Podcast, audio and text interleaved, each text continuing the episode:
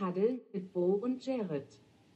Moin, gute liebe Welt. Herzlich willkommen zu Full Huddle, eurem Sportcast hier auf Spotify oder wo euch immer euch das gerade brutal auf die Ohren ballert. Ich bin nicht allein hier. Bei mir ist Jared, den ich mit einem Full Huddle wieder begrüßen darf. Ja, da sind Jared, wir. wie schaut's aus? Ja, wie schaut's aus? Äh, wir haben gerade schon ein bisschen drüber gesprochen. Äh, ich ich fühle ich fühl mich, ich fühle mich, und das sagt ähm, auf mehreren Ebenen was über mich aus. Ich fühle mich wie so ein richtiger Bill Belichick. Ich fühle mich so, als hätte ich Freitag bis äh, heute gegen die Saints gespielt und zu null verloren. Aua. ja, und wenn du mich kennst, dann heißt das, wenn ich im Bill Belichick-Modus bin, äh, heißt ja. das für mich, äh, wie gesagt, auf mehreren Ebenen, dass irgendwas nicht stimmt. also von daher, ähm, also, ja, es war. Wo wir, wo wir nach dem einen Festival irgendwie um 2 Uhr nachts äh, an dem Bahngleis stehen, ja. auf die S-Bahn warten ey. und du mich dann aus dem Nichts fragst, ey, Bill Belichick ist doch der oberwältigste Coach der Welt, ne? Und ich so, ja. weiß ich jetzt gar nicht, wo kommt das nee, Ich habe gesagt, her? der Typ auf der Werbetafel sieht aus wie, wie, Ach, äh, wie Dings, wie, na, wie heißt er jetzt noch?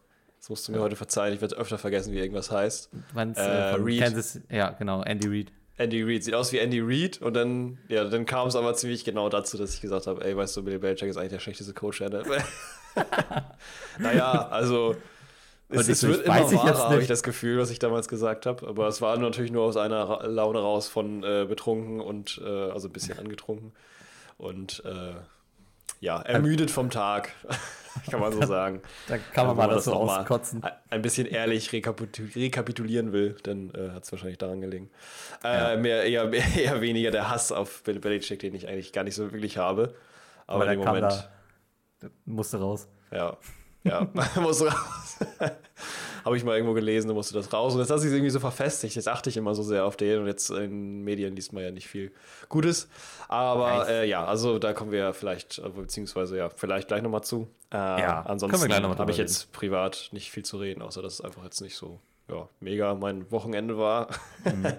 und äh, ich habe jetzt gestern den Tag frei gehabt und habe mir jetzt ja so eine Vier-Tage-Woche angetan was in meinem Fall jetzt nicht die beste Idee war, äh, muss ich jetzt feststellen, mit dem Podcast zusammen und so, dann noch zehn Stunden arbeiten und dann ab zum Podcast, dann ist es halt auch keine, keine Zeit mehr so wirklich zwischen Arbeit und Podcast. Ist jetzt nicht so die beste Idee, äh, weiß ich jetzt für die Zukunft, aber ähm, an sich war es doch entspannt, gestern noch einen Tag frei zu haben, weil ich äh, in der Heimat war am Wochenende und äh, da ein bisschen, ja, die Insel unsicher gemacht habe. Also unserer beider Heimat ja im Endeffekt und dann mhm. aber auch noch bei meiner Familie, die mittlerweile ein bisschen woanders wohnt. Aber ja, alles entspannt und ich frage mich, äh, wie es bei dir aussieht. Ich hoffe, da ist ein bisschen mehr, mehr zu holen. Ach doch, hier ist eigentlich. Hier ist wieder besser. Ich war am Wochenende, war ich ein bisschen am Kränkeln, hing so ein bisschen oh. durch. Ähm, auch irgendwie ein bisschen dem geschuldet, äh, dass es hier irgendwie so extrem schwankt, was die Temperaturen angeht. Wahrscheinlich gerade in ganz Deutschland. Ja, Aber heute wieder, ich bin auch. irgendwie bei, bei 8 Grad heute Morgen aus dem Haus gegangen und kam bei 26 Grad irgendwie zurück. Irgendwie ja, same, so. same. Das würde ich hier genauso. Es ist krass. ähm, ja, aber dann war ich am Wochenende, lag ich ein bisschen flach.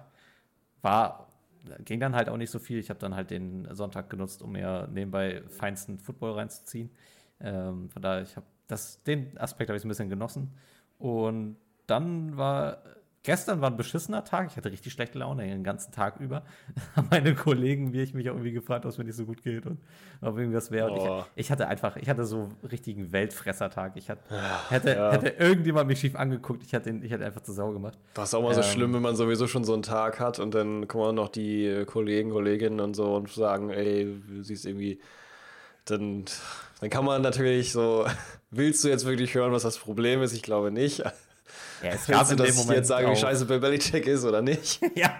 Soll ich dir jetzt um die Ohren hauen, was mit Bill Belichick ist? Willst ja. du das? So nach dem Motto, so jetzt ist gerade alles scheiße, so warum fragst du mich? Aber beziehungsweise jetzt laber mich nicht so an. Ich verstehe das schon, ja. So, so ja. Gefühl. Ich glaube, es gab ähm, ja nicht mal einen richtig akuten Grund. Es war einfach irgendwie so eine Menge an, an so Sachen, die einfach genervt haben an dem Tag. Ja, heute, ist auch viel. Heute war aber wesentlich besser. Ähm, Schön. Ich, äh, also ich arbeite ja mit in der Erwachsenenbildung drin und äh, wir haben da äh, immer so Maßnahmen für den SGB II-Bereich. Ich leite da so Gruppen an. Und dann waren wir heute mit der einen Gruppe tatsächlich in der Berufsschule und da hat der Berufsschulkoch mit uns einen Kochkurs gemacht und das war, das war ziemlich schön. Also ich habe. Hört sich nice an, ja. Ich war anfangs ein bisschen genervt von der Gruppe, weil heute auch wieder so einige Leute unentschuldigt gefehlt haben.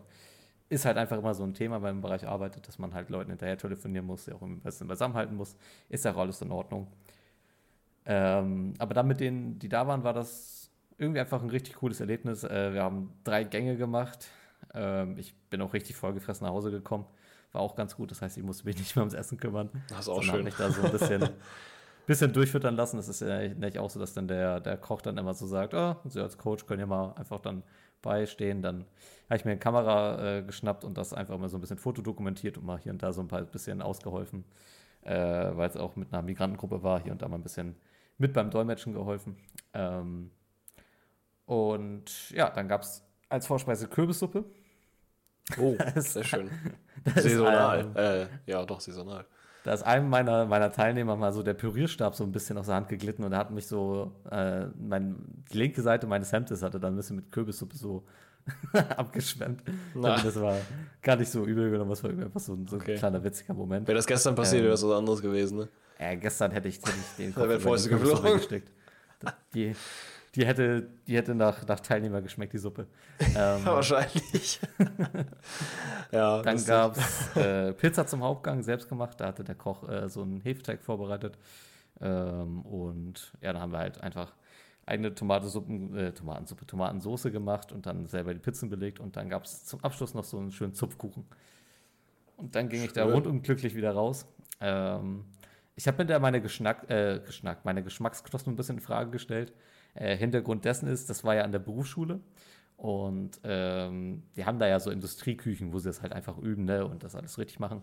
Und ähm, die haben das da ganz, ganz süß aufgezogen. Es gibt da so im Gefrierfach steht immer so ähm, Eistee bereits selbst gemacht. Und das ist halt nicht so ein, halt nicht so ein, so ein Pfanne-Eistee, der irgendwie 50% Zucker ist, sondern es ist halt wirklich mit so aufgebrühtem Schwarz- und Früchtetee, dann ein bisschen Zucker ran und ansonsten irgendwie dann halt Eiswürfel, sodass das halt, ich glaube, mit Traubensaft wird es dann gestreckt, sodass es so schon auch so in die Richtung Eistee geht, aber es ist halt wesentlich gesünder und ähm, nicht zuckerbelassen.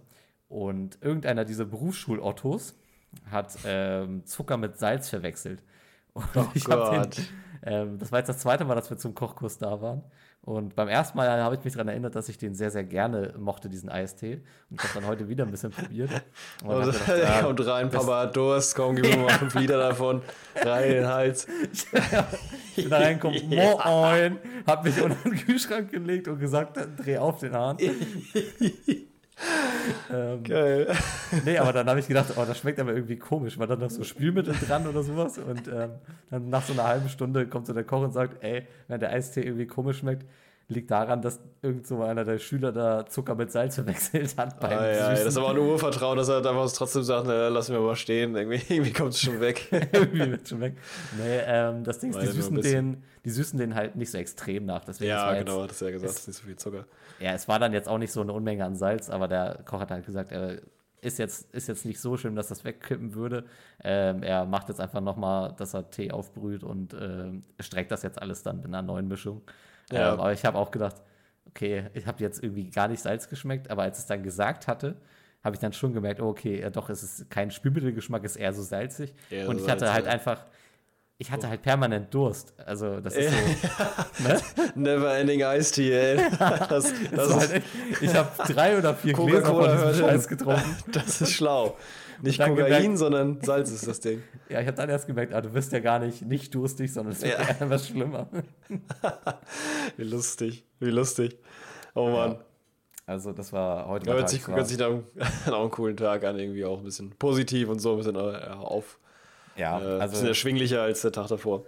der wird das will wahrscheinlich niemals hören. Ich zweifle sehr stark daran, dass er irgendwie unseren Podcast entdeckt. Aber äh, falls es doch irgendwie hören solltest, Sven, du bist ein sehr cooler Typ. Hat sehr viel Spaß gemacht. Muss man, glaube ich, auch sein. Seht es mir nach. Ich bin heute sehr, äh, ich gehe damit offen um. Ich bin sehr platt, wie ich ja schon erwähnt habe.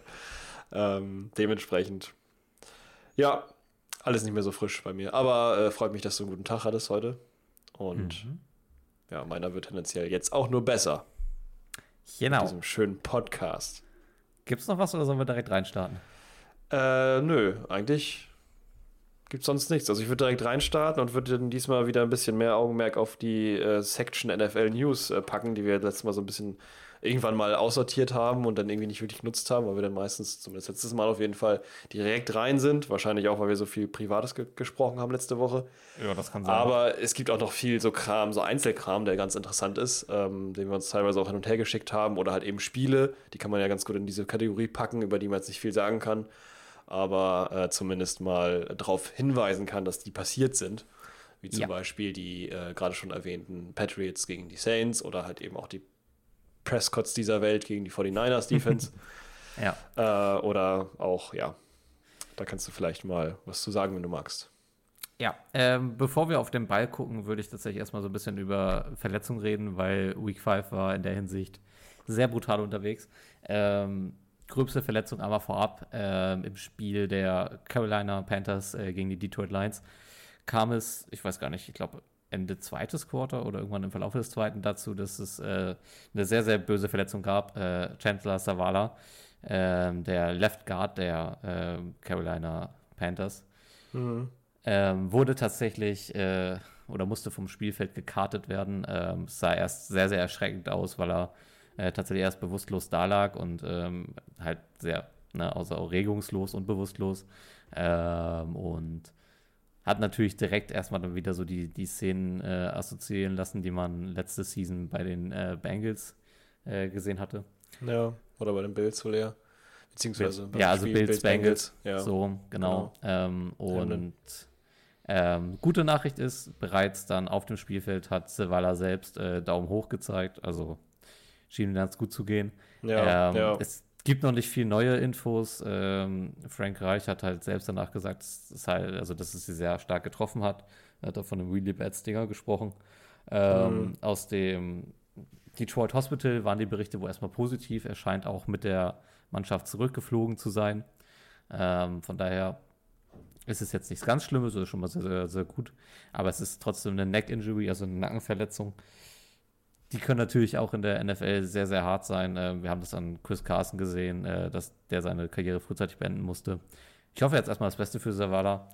Mich freut es erstmal, dass äh, nichts Schlimmeres ist. Und ähm, ja, aber das war natürlich die härteste Verletzung. Nichtsdestotrotz hatten wir ganz, ganz schön viele diese, äh, diese Week. Wir werden auf einzelne werden noch zu sprechen kommen. Ähm, um das mal kurz vorher zu behandeln, Anthony Richardson ist auch ähm, aus äh, dem Spiel rausgegangen, hat eine Grad 3 ähm, Verletzung in seiner Schulter. Also es ist äh, Joint Strain, ich weiß gar nicht genau, was da jetzt. Ich glaube, es ist Nee, ich Schultergelenk. glaube, Joint ist einfach, ja, also ist einfach das Gelenk ähm, überdreht. Also ich glaube, er hat eine Wurfbewegung Genau. gemacht, die sein Gelenk überdehnt hat. Ja, der ist dann auch noch getackelt worden, draufgefallen. Mhm. Ähm, am Spielfeldrand sah es sehr böse aus, ist ja auch sein Wurfarm und er hatte dann die, die Schulter so ein bisschen angewinkelt, konnte den Arm nicht richtig bewegen. Ähm, wird jetzt auch ein paar Tage ausfallen. Also mal gucken, wie viele Spieltage dann fehlen wird. Aber momentan deutet alles ein bisschen darauf hin, dass die äh, seine Lebenserwartung in der NFL, sage ich mal, ein bisschen begrenzter wird. Ja, es Ähm, ist so, es ist ein bisschen ja, ein Problem, dass er da so aktiv ist und eben auch viele Spielzüge versucht noch zu hyperextenden und irgendwie noch ja, also versucht, zu versuchen, alles rauszuholen, irgendwie auf, auf, auf Teufel komm raus. Und Genau. das trägt natürlich seine.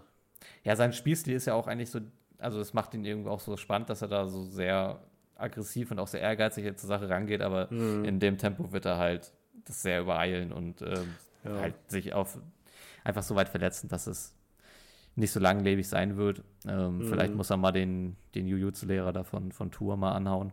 Ähm, Das kann sicherlich nicht schaden. ja. Also, wir sind so weit, da geht es auf jeden Fall verständlich, vielleicht so eine anfäng ein- anfängliche Handlung, die vielleicht auch dafür sorgt, dass die Colts auch ganz gut dastehen, beziehungsweise funktionieren, aber ich finde, es ist eher so ein bisschen, ja, so, ein- so ein, ja, äh, das wirkt irgendwie so, als würde er sich da für was anstrengen, was nachher nicht funktioniert. Also er versucht irgendwie die ganze Offense so ein bisschen auf seine Schultern zu packen. Äh, hat aber dafür eben auch noch nicht so den richtigen Skill, beziehungsweise die Einsatzweisen oder vielleicht auch nicht die, die. Ja, die Erfahrung Ja, will, noch nicht. ja, die Erfahrung, genau, wollte gerade sagen. Ich habe gerade überlegt, was es ist, weil es die Körperlichkeit und so ist es halt jetzt irgendwie auch nicht, aber die Erfahrung, genau, die Erfahrung fehlt ihm halt Nee. einfach so ein bisschen dafür. Also genau, die ist. Athletik, die, die Basics so sind alle da, aber es fehlt halt diese NFL-Erfahrung auch, also was halt einfach den eigenen Körper auch angeht, ne? Weil du triffst Mhm. da halt auf Top-Athleten, die dich, ja, eigentlich, äh, du wirst eigentlich jeden Spielzug irgendwie vom Bus geworfen und musst damit, musst halt klarkommen. Ja, und das ist wirklich so. Und, ähm, diese Erfahrungswerte musst du halt auch erstmal sammeln und äh, wir Ja. haben ja auch äh, drüber ge geredet bei Tour, also dieses Lernen zu fallen ist für Quarterbacks super essentiell. Ne? Also wie, wie, Ja, das stimmt. wie kann ich Plays beenden und mich, mich eigentlich selbst sichern in diesem Moment und das muss auf jeden Ja. Fall noch lernen. Ich kann nicht scramblen, ohne da irgendwie getroffen zu werden oder sowas. Ja, Das, äh, ja, das ist richtig. Ähm, ja, mit Verletzungen geht es natürlich dann auch nochmal weiter. Es waren auch wieder dieses, diese, dieses, ähm, Ja. diese Woche wieder viele Sachen gewesen. Also, Also, jetzt hast du ja schon wir können, beim, wir können beim Stichwort vom Bus werfen, können wir weitermachen. Ähm, Ja. Daniel, Daniel Jones hat nämlich, nachdem er schon gegen die Seattle Seahawks irgendwie elfmal gesackt wurde, hat, äh, ich glaube, jetzt in diesem Spiel sechs Sacks kassiert und ähm, ist dann Meine im Spiel Herren. gegen die Dolphins dann äh, auch äh, raus. Ähm, scheint auch Ja. eine Nackenverletzung zu sein. Ähm, äh, Jones hat selbst gesagt, Nacken ist so ein bisschen steif. Ähm, er ist für Mhm. Woche 6 jetzt noch nicht raus. Äh, Brian Devil hat auch gesagt, er ist optimistisch, was das angeht. Ähm, aber trotzdem, ich meine, die Menge an Sex, die Jones gerade kassieren muss, irgendwann war es Das ist klar, dass da. insane. Das ist einfach Ja, ja. verrückt. Also, dass das überhaupt die Rippen und alles noch mitmacht, so, das ist, und halt eben auch Neck, ne? Kein Wunder, dass Ja. sich da mal irgendwann da was verklemmt oder so. Wenn Und du es wirklich ist- so auf den Boden geschmissen wirst. Es ist ja nicht nur die Menge, es ist, es sind auch die Ja. Arten der Sex, ne? Das muss man ganz klar sagen. Hm, ja, wenn man sich die, gibt wahrscheinlich eine sehr gute YouTube-Zusammenschnitt, Sack Compilation, äh, Daniel Jones über eine halbe Stunde, wie er die ganze Zeit nur umgerannt wird. Ja. Und äh, ja, da sind die ja meistens auch nicht sehr, sehr äh, vorsichtig, die Defensive Linemen der anderen Seite. Zumal die jetzt natürlich auch echt, echt echte Brecher teilweise als Gegner hatten mit einer äh, Defensive Line der, der äh, Cowboys, die natürlich jetzt mittlerweile aber auch immer schwächer wird. Das ist auch ein großes Problem für die, Ja. die Cowboys hatten die auch selber schon gesagt in, in mehreren oder jetzt in Interviews, die jetzt kamen, nachdem jetzt auch äh, Wanda Ash noch, der Linebacker, ausgefallen ist und vier bis sechs Wochen jetzt auch erstmal wegbleiben wird. Ähm, es ist ein bisschen schwierig, weil jetzt die, ja, die der Coaching-Staff äh, oder halt eben die Organisation auch zugeben muss, dass die leider so ein bisschen dünn besetzt sind, was die Linebacker angeht. Die haben jetzt ganz viele wieder aus dem Practice Squad nach oben äh, gesigned, was aber nie ein gutes Zeichen ist, weil es meistens ja einen Grund gibt, weswegen die im Practice Squad sind und nämlich halt nicht im offiziellen äh, Roster, aber da war halt nicht genug Tiefe da. Dementsprechend äh, haben die jetzt auch eher so eine Zweitbesetzung, nachdem er sowieso schon ähm, deren Cornerback ausgefallen ist. Äh, wenn ich jetzt auch gerade gar nicht den Namen weiß, aber das war jetzt auch ein Star-Cornerback gewesen. Das war jetzt auch gerade kein, kein leichter Abgang gewesen. Ja. Der hat sich verletzt. Ich weiß es gar nicht mehr. Ich gucke nochmal nach. Was das war. Aber auf jeden Fall gab es äh, viele, viele Verletzungen auf dem Niveau auch zum Beispiel, ähm, wenn ich da jetzt mal so einfach weitermachen darf.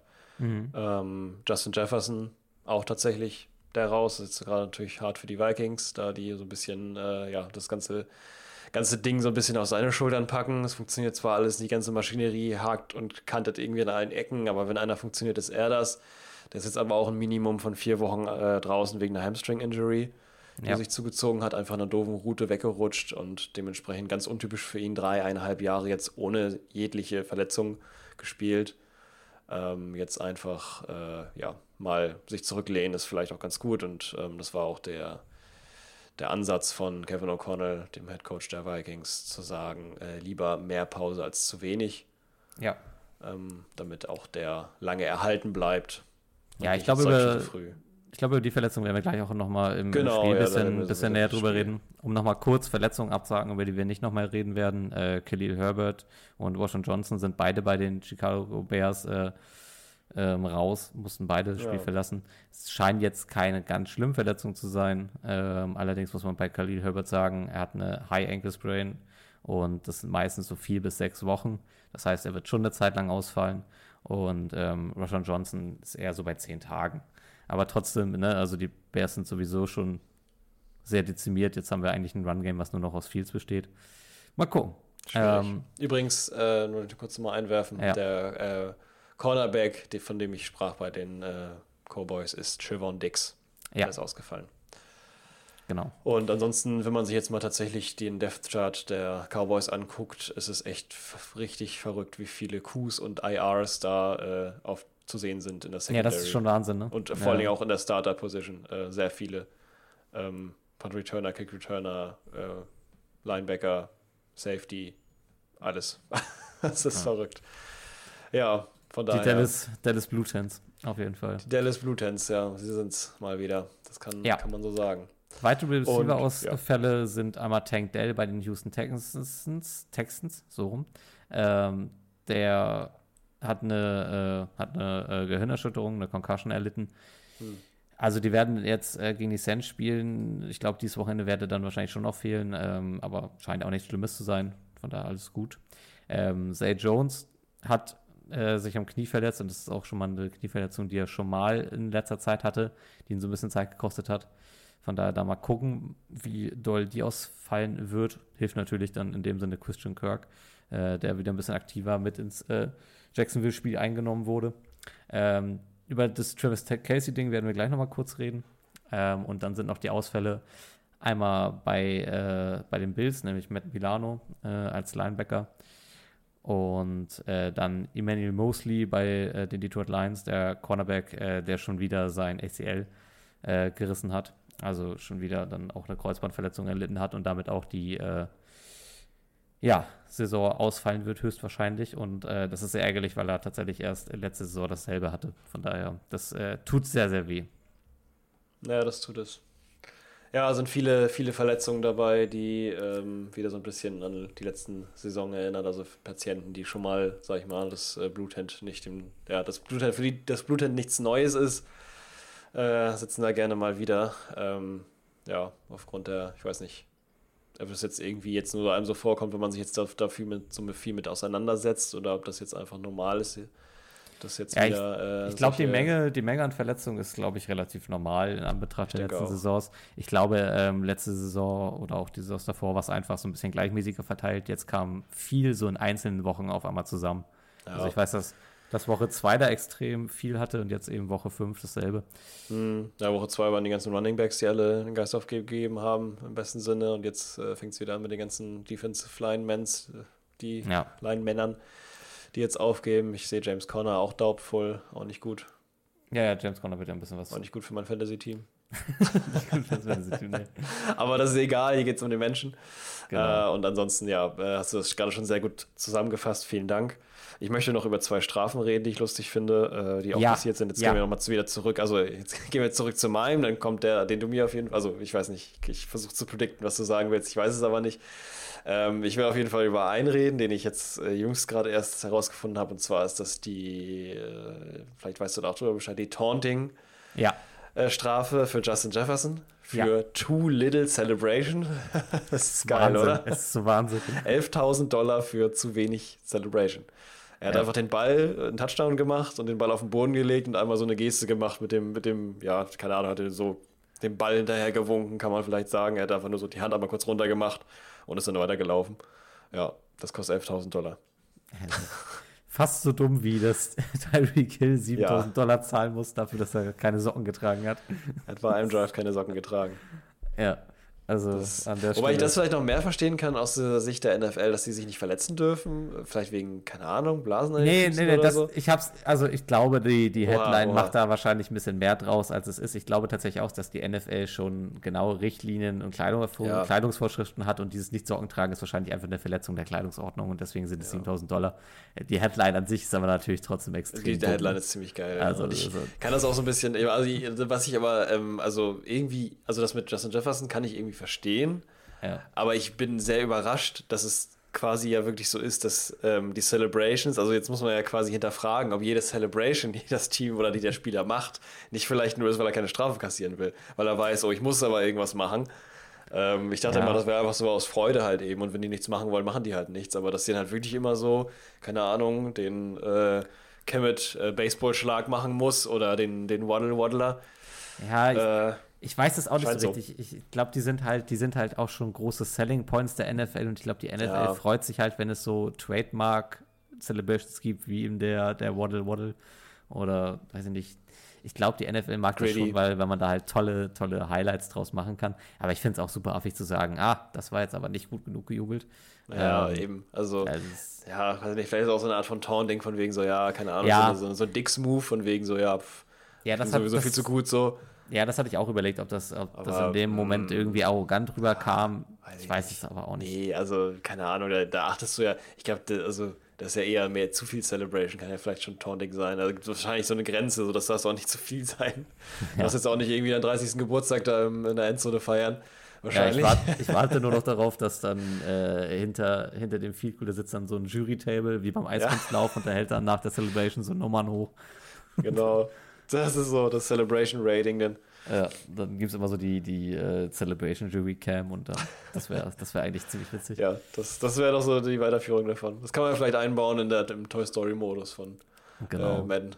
Da sitzen dann hier diese Spielzeugsoldaten aus äh, Toy Story oder die Aliens. Genau. Die Aliens sind ja eigentlich so Oder die Aliens sind gut, ja, die, machen, die machen das dann gut. Die auch den Ja. Touchdown immer anzeigen. Genau, die machen das. Sehr gut. Ja. Ja, äh, ansonsten, Sollen wir zum nächsten Thema weitergehen? ja, Ähm, also zum Chase- nächsten Thema. Chase Claypool hat eine neue Heimat. Ja, Und er hat sich, er hat es irgendwie geschafft, sich zu Stimmt. einem, sich zu einem Contender-Team zu schmuggeln. Ach, stimmt, das habe ich schon wieder ganz verdrängt. Ja, er hat es geschafft, stimmt. Und wo geht er hin? Wo geht er hin, Bo? Er geht äh, von Chicago ins äh, sonnige Miami zu den Dolphins. Und ähm, ich war erst ein bisschen verwirrt äh, über diesen Trade, ähm, weil die Dolphins eigentlich, viel, eigentlich gar keinen Bedarf an Receivern haben. Ähm, zum einen, so. weil man, weil man Tyreek Hill und Waddle hat als Top-Receiver und dann finde ich, dass Braxton Barriers und äh, also auch Wilson Jr. dann halt in so einer Hybridrolle aus Running Back und äh, Receiver, das gerade Mhm. eigentlich alle super gut und Also ich, bin auch von, von Braxton Barriers bin ich super positiv überrascht. Ich finde, der macht eine Ja. tolle Rolle als Receiver Nummer 3. Ja, bin ich auch ein Fan. Ähm, und ähm, was so dafür spricht für diesen Trade, also Miami hat so gut wie gar nichts gezahlt. Ähm, ich gucke es noch einmal nach, um sicher zu sein, aber so wie ich das verstanden habe, ähm, erhält Chicago den Sechstrunden-Pick von Miami. Miami erhält aber nicht nur Chase Claypool, sondern auch den Siebtrunden-Pick. Also eigentlich haben, sind sie nur einen, einen Runden-Pick zurückgegangen und haben dafür Chase Ach, Claypool wie, wie bekommen. krass die Claypool loswerden wollten. In, in, Ja, genau, also äh, das, das, das, steht an diesem, das steht an diesem Trade äh, äh, Chicago. Chicago. Das, das steht für mich bei diesem Trade irgendwie so an erster Stelle, dass der so toxisch für die Kabine gewesen sein muss, dass sie gedacht haben, nimmt ihn für irgendwas und ähm, da jetzt nur sich eine Runde quasi, also man hat sie ja nicht, nicht, nicht einen ganzen Pick irgendwie ertradet, sondern man hat einfach nur gesagt, wir gehen eine Runde nach vorne und Mhm. dafür können dann, kann dann Miami Claypool haben. Ich finde das aus Miami-Sicht spannend, weil du hast jetzt einen Sechstrunden-Pick gegen einen Siebrunden-Pick eingetauscht. Ähm, und ähm, hast potenziell immer noch, also wenn wir jetzt auf Claypool gucken, charakterlich erstmal alles ausblenden, sind ja die, ist ja das athletische Profil und alles ist ja immer noch super vielversprechend. Ne? ja, an sich schon. und- Also war jetzt ja auch nicht, ist ja jetzt auch kein No-Name. Nee, absolut nicht. Ähm, Finde ich aber schon krass, wie er gehandelt wurde. Also, dann Ja. muss es ja irgendwas gewesen sein und wahrscheinlich charakterlich eben, dass das für einen Locker-Room, also so wie du es gerade schon gesagt hast, finde ich dann eine gute, sinnvolle Erklärung, dass die gesagt haben, gut, wir wollen den loshaben. Ich verstehe es jetzt auch nicht so hundertprozentig, wieso, wieso die Dolphins jetzt noch mehr einen auf Powerhouse machen wollen. Äh, natürlich immer lieber mehr als zu wenig. Ich frage mich, was mit deren, also was, wie, wie krass äh, deren General Manager äh, ist, dass der einfach diese ganzen, ganzen Sachen alle executed, ohne irgendwie jetzt Probleme mit der, mit der ähm, Cap zu kriegen, mit Cap Space. Aber ich finde es echt stark, was da, was da vonstatten geht. Und ja, so, so gerne ich mehr, also gerne ich Braxton Barriers auch mag und ähm, Kendrick Wilson Jr. sowieso auch, finde ich es ähm, schon heftig, da eine, einen Receiver-Core zu haben aus ähm, Tyreek Hill, Waddle und Claypool. Ähm, das kann gut sein, es kommt immer darauf an. Claypool ist ja auch so ein Kandidat, der ähm, ja, Ja, äh, ich habe es ja tatsächlich, tatsächlich nochmal jetzt gerade gefunden.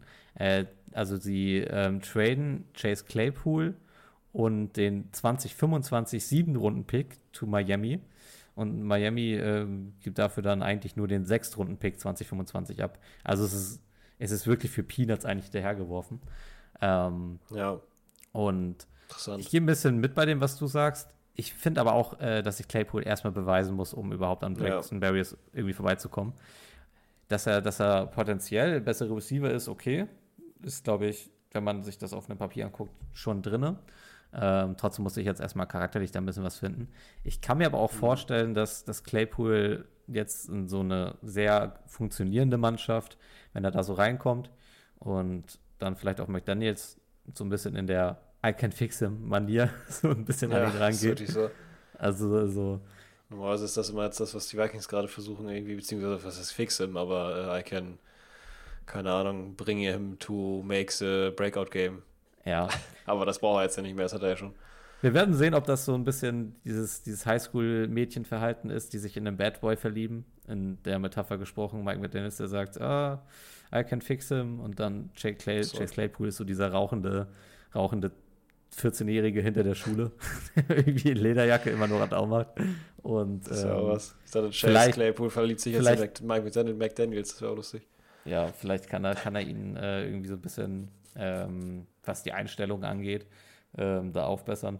Es scheint ja bei Claypool eigentlich nur an der Moral und an dem, eigentlich an dem, ja, eigentlich an der Arbeitsmoral zu liegen. Ja. Ansonsten ist er eigentlich ein sehr solider Ich glaube, die Moral von Claypool zu, also da finde ich jetzt Mike McDaniels jetzt nicht so den Head Coach, der so wirkt, als wäre er jetzt besonders äh, gut für Leute, die sowieso schon sehr sehr, also weil er selbst immer so cool dasteht, so. Also es ist so, Mike McDaniels ist für mich so das Paradebeispiel als, ähm, also komplett das Gegenteil von, von äh, gerade schon erwähnt, Bill Belichick.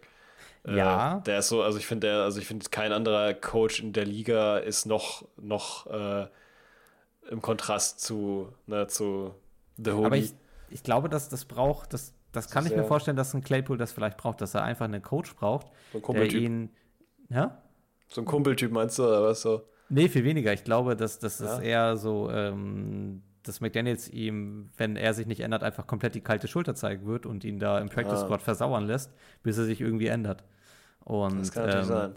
Jetzt ist ja auch der Anreiz gegeben, man ist jetzt in einem Contender-Team. Ne? Man mhm. hat jetzt tatsächlich, also ist es ja super absurd. Claypool hat ja durch diesen Wechsel jetzt die Möglichkeit vor die Füße gelegt bekommen, sei, sich irgendwie zusammenzureißen, ordentlich zu performen und dann möglicherweise in einem Super Bowl-Team zu stehen. Das ne? stimmt, ne? ja. Also er kann ja da, er kann ja seine, seine Karriere jetzt an einem, äh, kann er ja komplett umwenden. Also ich ja. glaube, wir sind uns beide einig, dass die Dolphins auf jeden Fall in die Playoffs kommen. Ja, und das haben den, wir, also. Und in den, in den Playoffs gesagt. wahrscheinlich auch eine der Favoritenmannschaften dann sind, um dann in erstens das Championship Game zu kommen und dann auch in den Super Bowl zu stehen. Ähm, ich meine, es ist die beste Offensive seit also eher als die 2006 oder so. Also ja. was jetzt den offensiven Output angeht. Ähm, ja, besser als die Commanders, oh Gott. Die werden ja. eher, eher an dem Super Bowl stehen, als also die Dolphins als die Commanders. Ja, ich glaub, da sind wir uns einig, ja. Also dann ja. doch, doch Chiefs, Dolphins, ja. Ja, ähm, so sieht's aus. Äh, und dafür muss man natürlich auch nicht, äh, nicht unbesiegt sein. Da kann man auch mal ein äh, Spiel verloren haben, äh, dafür, dass man in die Playoffs kommt, weil man ja. vergisst ja auch, man dann guckt immer so sehr, beziehungsweise natürlich Social Media und so guckt immer so sehr auf die Teams, die, oder jetzt in dem Fall das Team, was bisher noch kein einziges Mal verloren hat. Aber mhm. äh, man hat es an den Steelers äh, den, den, von Ravens. zwei Jahren. Achso, was meinst Jahren. Nee, Steelers, äh, nee, nicht Steelers Ravens, das Spiel, sondern einfach die Steelers, die, ich glaube, äh, äh, 10-0 standen oder sowas und dann halt komplett so. gelost haben und dann wurde das einfach gar nichts mehr. Also, ja. das war einfach nur, das ist, äh, ja, wollte ich nochmal an der Stelle erwähnt haben. Äh, auch mit 4-1 es ist doch deutlich noch möglich, genauso stark zu sein wie ein Team, was äh, man wird halt nur nicht so medial gepusht, wenn man äh, 4-1 steht, statt ähm, 5-0. Ja, das stimmt. Ne? Genau, von daher Contender auf jeden Fall. Claypool, ja, wieso nicht? Warum nicht? Können sie machen. Viel Spaß dabei. Ich hoffe, dass äh, da das Team sich auf jeden Fall, na, dadurch, dass jetzt eben auch wieder Rückgänge sind, also jetzt, äh, ja gut, der Eli Apple, den der besprochen ist, jetzt auch nicht so der, der krasse Kandidat. Da haben wir jetzt mal schon drüber gesprochen, der ist von mir ein bisschen gehypt. Mhm. Liegt allerdings auch im Kader sehr weit hinten, äh, im Death, Death Chart. Auf jeden Fall ein gutes Team, kann man sich weiterhin mal angucken, was sie so zusammenspielen. Und jetzt haben sie auf jeden Fall 31 zu 16 auch gewonnen, das haben wir noch gar nicht erwähnt. Äh, nur, dass Daniel Jones unter den äh, Dolphins gelitten hatte. Ja. Und genau, ansonsten äh, weiß ich gar nicht, ob das noch irgendwas gewesen wäre. Ähm, ja, willst du noch über, so den, über, über Bill Belichick kurz ein Wort verlieren? Wollen wir das schnell? Mm, Ja, also ich weiß da jetzt gar nicht so viel. Ich habe das jetzt nur, nur als Metapher genommen, weil ich halt gesehen Ja, habe, dass sonst- es passiert ist. sonst sag ich meine Und zwei ich weiß halt, dass dazu der und dann- allgemeine Coaching, also dass der allgemeine, also allgemeine Meinung ist, dass der Bill Belichick Tree langsam mal angefangen werden soll, äh, gefällt zu werden, da er ein bisschen rissig und alt wird. Ich würde Äh, ich würd da gar nicht. so. Ich würde da gar nicht so drastisch gehen. Ich glaube, Bill Belichick Das sagst du jedes Mal. Jedes Mal, wenn ich das Thema anspreche, sagst du immer, nee, Bill Belichick jetzt wegzunehmen, das würde ich jetzt aber nicht machen. Und so. Das sagst du jedes Mal. Lass mich doch Ich sag, ich sag ausreden. nur, ich sag ja auch nicht, dass es die beste Idee wäre. Ich meine nur die, die, äh, die, also wenn du in den NFL-Dingern guckst, beziehungsweise auch teilweise, was der General Manager sagt, er sagt schon, also da ist schon Druck da, jetzt sollte er mal gewinnen. Dann hat er Ja. verloren. Dann sagt er, okay, jetzt sollte er vielleicht mal gewinnen, dann verliert er zu null. Also langsam ist da mal Druck, das muss man, muss man wirklich so, so, so sehen. Aber Ja. ich verstehe natürlich, Also- dass das auch nicht das Mittel alles. Äh, Das Ding ist, alles- die, die Patriots haben viele Probleme und Bill Belichick ist vielleicht eines dieser Probleme. Ich glaube Ja, aber auch, dass Bill Belichick genau. Teil der Lösung sein kann. Ähm, momentan ist es einfach so, dass er, glaube ich, einfach zu viel ähm, bei, bei den Patriots allgemein macht. Also er hat ja irgendwie auch Aufgaben mit in der Kaderverantwortung und sowas auch übernommen. Und das sind Mhm. vielleicht Punkte, wo man ihm zu viel zugemutet oder vielleicht in einer Art und Weise auch zu viel vertraut hat. Ähm, ich würde ihn wieder ein bisschen runterstufen, einfach auf, auf, auf Headcoach-Ebene. So normal. Ähm, was ja bei den Patriots im Normalfall funktioniert, ist, dass es ein Team ist mit einer stabilen Defensive und dann Genau. Und So dafür ist er ja auch zuständig, das darf man auch ja, vergessen. Genau, und der, eigentlich sag ich mal so, der, die, wie sagt man das so, die Co- Core-Identität der Patriots ist ja eigentlich eine stabile Defensive und eine Mhm. gut funktionierende Offense. Ist jetzt auch nicht so, dass, dass die immer großartig für eine sehr explosive Offense gestanden haben, sondern es war immer eine Offense, die kontinuierlich First Outs erzielen konnte, lange Drives äh, gefahren ist und dadurch dann halt irgendwie dominiert hat. Mhm. Und ähm, größtes Problem sind, oder zwei der größten Probleme ist zum einen, glaube ich, dass Mac Jones einfach, man muss irgendwann, irgendwann muss man sich von Mac Jones, glaube ich, trennen oder von dem Gedanken, was er sein kann. Ja. Und zwar ein zweites großes Problem ist einfach die O-Line. Also jetzt auch im Spiel gegen die Saints. Ähm, Mac Jones hat ein schlechtes Spiel gemacht, okay. Aber wenn man sich teils ansieht, wie frei der schon im Pre-Snap steht, weil die O-Line da einfach riesige Lücken hat und eigentlich die, die Defense, äh, die Defense-Spieler nur geradeaus auf, auf Jones zulaufen müssen, ähm, ist es auch schon Wahnsinn. Und ähm, also aber 34 Punkte von den Saints zu schlucken, die jetzt offensiv in der Season bisher nicht so überzeugt haben, ist schon ein Statement. Ja, auf Also- jeden Fall. Das war jetzt natürlich auch defensiv jetzt nicht so die, die, die grandioseste Leistung, aber auf jeden Fall da stimmt was du sagst. Also es ist zum Großteil eben halt da, oder ja, was wir beide ja sagen, ähm, dass da die Defense recht gut dasteht. Okay, auf jeden Fall. Jetzt nicht so schlecht wie die Offense, aber Mac Jones halt eben ein großes Problem ist und die O-Line natürlich, wenn die einbricht, beziehungsweise, ja, also man bräuch- bräuchte da halt einen Quarterback, der halt auf einem sehr, sehr viel höheren Niveau spielt, was eigentlich von kaum einem Quarterback zu äh, abzuverlangen eigentlich, ist, außer von ja. denen, die jetzt halt schon bekannt sind äh, damit man das ausgleichen kann. Äh, Eine ganze O-Line auszugleichen als Quarterback ist schon eine krasse Sache. Das funktioniert Ja, in nee, das- das seltensten du- Fällen nicht. Das würden nicht mal, also das würden nicht mal Top-Spieler hinkriegen. Nee, das, Das kriegst du nicht einfach, kompensiert, äh, nee. Das äh, ein stimmt. Riesenproblem. Man sieht es ja auch bei den Vikings, bei vielen anderen Mannschaften, die einfach ähm, gegen, wenn die D-Line stärker ist als die O-Line, dann ist schon echt viel vom Spiel eigentlich entschieden, so ein bisschen. Denke ich mal. Und da ist we- weder der Release, die Release-Time von Mac Jones, noch äh, die Passgenauigkeit, noch die, die Scramble-Fähigkeit äh, ist da. Ja, Mac Jones ist ja, also Gut ich genug. glaube, es ist jetzt, äh, was Pässe über 20 Yards hinausgeht, was da die, äh, die Genauigkeit, die Passgenauigkeit angeht, ist aber irgendwie eine Bot Bottom Free. Also er kann halt einfach Ja. nicht tief werfen. Ja, schwierig. Oder ist dann in den Situationen, wo er tief werfen muss, so unter Druck, dass er ungenau wird. Ja. Das ist so. Aber wer tief werfen kann, Mhm. Achtung, Übergang, ist Joe Burrow. Oh, Tatsächlich. wir gehen, wir gehen zu den Bengals. Ja, sollen wir einfach mal machen? Machen wir Ich einfach wollte mal. einfach mal einen Übergang anbieten, meinetwegen kann der jetzt auch ins Leere. Ich wollte es nur gesagt haben, ich fand es hat grad gepasst, die Transition. Weil Ja. der tatsächlich ziemlich viele Deep Bälle geschmissen hat auf seinen Lieblingsreceiver. Der, ja, und die haben tatsächlich den ersten Touchdown ihrer Saison jetzt auch mal gemacht. Die haben es auch mal hingekriegt. Beziehungsweise den ersten Touchdown aus dem Spiel heraus, der nicht von einer Defense-Unit stammt, ne? Das war ja. Ja, sagen wir mal so, Oder- genau. Der erste Touchdown der Offense-Unit der ähm, Bengals in dieser. Nee, ich glaube, Special Teams war es, ne? Der, die hatten einen, stimmt, die hatten einen ähm, Return-Touchdown, das war vom Special Team. Aber egal, der erste Touchdown offiziell erzielt von der Offense. Kein Und, geringer als ähm, Jamar Chase. Genau, der Ja. steht auch nicht alleine da. Es gibt mehrere Touchdowns, die von den Bengals erzielt werden. Ähm, Genug. wir haben einen Endstand von 34 zu 20 für äh, die Bengals in dem Spiel gegen die Arizona Cardinals. Ähm, soll ich uns kurz reinbringen? Wenn du magst, kannst du es gerne machen. Ja. Gut. Ähm, wie gesagt, Jamar Chase startet dieses Spiel mit dem ersten Touchdown nach bereits sieben Minuten. Ähm, zwei Yard Pass, also kurze Route, ähm, wird in der Endzone schön freigelaufen, muss man sowieso sagen. Also ich glaube, Chase war dieses Spiel eigentlich immer offen. Also Carolina hat gar keine Lösung gegen ihn gefunden. Ähm, hat es immer irgendwie geschafft, sich von, vom Gegenspieler zu trennen. Ähm, darauf folgt im ersten Quarter noch ein Field Goal der Bengals. Ähm, damit steht es dann 10 zu 0. Im zweiten Quarter gehen die Cardinals tatsächlich sogar in Führung. Es äh, gibt einen ersten Touchdown von Marquise Brown und dann einen von Zach Ertz. Der von Marquise Brown äh, 25-Yard-Pass von Joshua Dobbs und dann der Zach Ertz Touchdown ein 4-Yard-Pass. Die Bengals können aber kurz vor äh, äh, Halbzeitende äh, die Führung wieder übernehmen. Ein Touchdown, der kurioserweise zustande gekommen ist. Ich glaube, da reden wir gleich noch ein bisschen drüber, wie der zustande kommt. Das ist eine Interception und ein Pick Six. Tatsächlich der, äh, die erste Interception von äh, Dobbs in dieser Season. Und ich glaube auch in seiner NFL-Karriere ist er dann auch die erste. Ähm, ja, ärgerlich. Damit gehen die Bengals aber mit einer Führung in die Halbzeit. Kommen dann auch äh, früh im dritten Quarter äh, zum nächsten Touchdown. 63 Yard Pass von Joe Bauer auf Jamar Chase. Ähm, also ganz tiefer Ball. wo Man, glaube ich, sagen muss, das sind sehr viele äh, Yards after Catch bei Jamar Chase. Äh, stand dann halt einfach offen. Dann kontert noch einmal äh, der Mercado, der dann eben für äh, James Conner agierte, der sich ja verletzt hat in diesem Spiel, macht einen 11-Yard-Run zum zwischenzeitlichen 24-20 und dann machten nur noch die Bengals im letzten Quarter Punkte. Es gibt doch mal einen Jamar Chase Touchdown nach einem 3-Yard-Pass und zum Abschluss ein Field Goal von McPherson aus 40 Yard Entfernung zum Endstand von 34 zu 20. Sehr schön.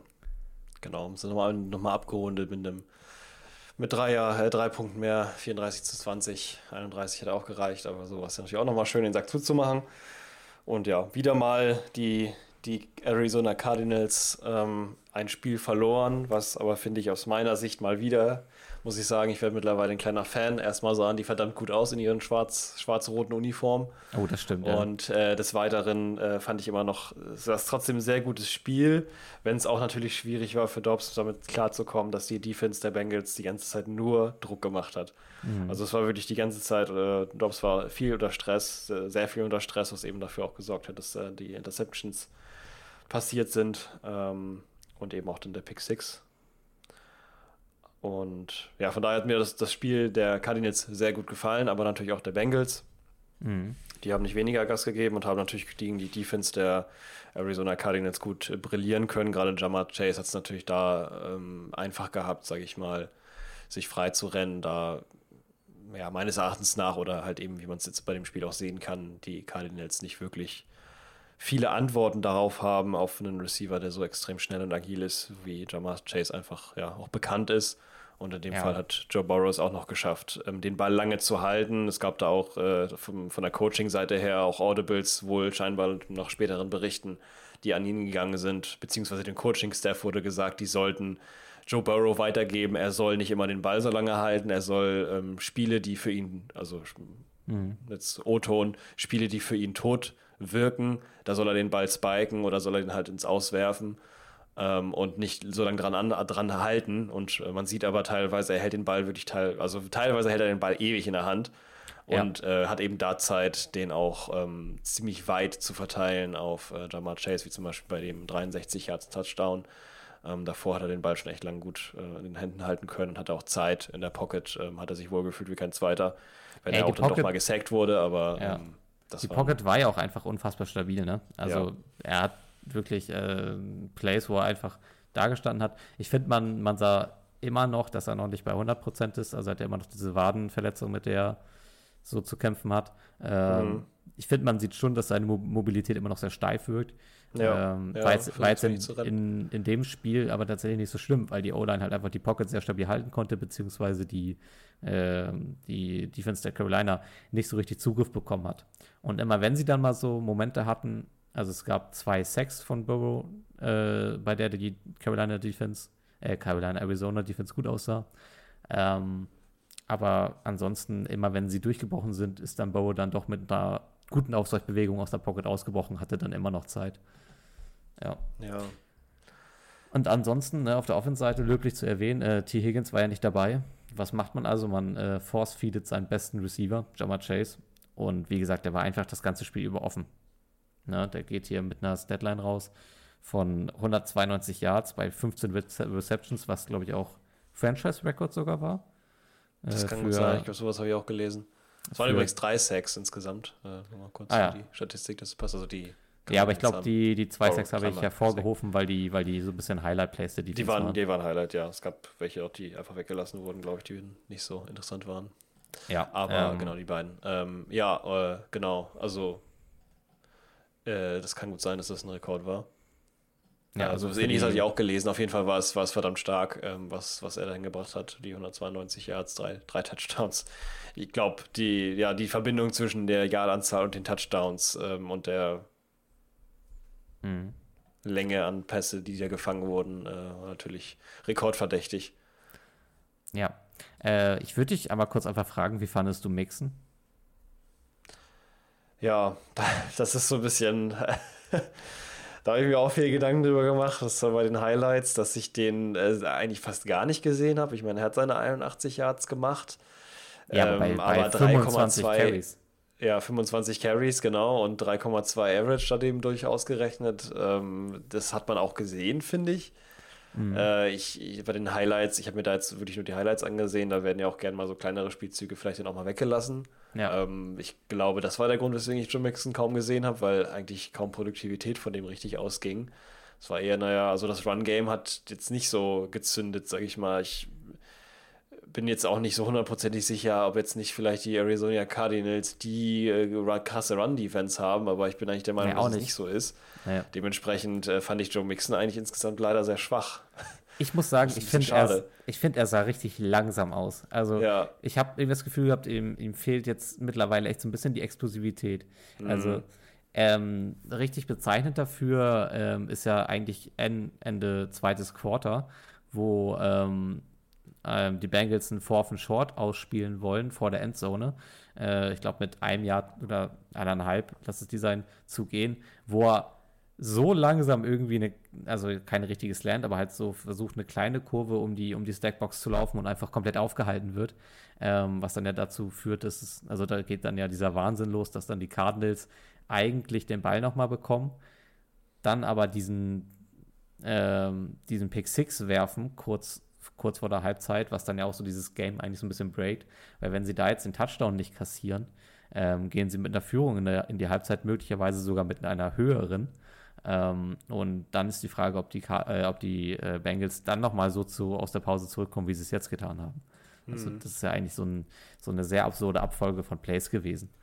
Und ich weiß nicht, also ich fand Mixon sah jetzt nicht so richtig gut aus. Und ähm, ja, es lief Nee, jetzt in diesem, die- in diesem Spiel sehr viel über Chase. Burrow scheint wieder ein bisschen mehr seine Präzision auch so zurückzubekommen. Und ähm, ja, also Ja, irgendwie ist es so. Also er hat da so ein bisschen, also ich habe mir aufgeschrieben, Kick, Kickstarter für die Offense der, der ähm, Bengals in dem Fall. Also die haben quasi jetzt mal, äh, ich sag mal, einen Gegner gehabt, der.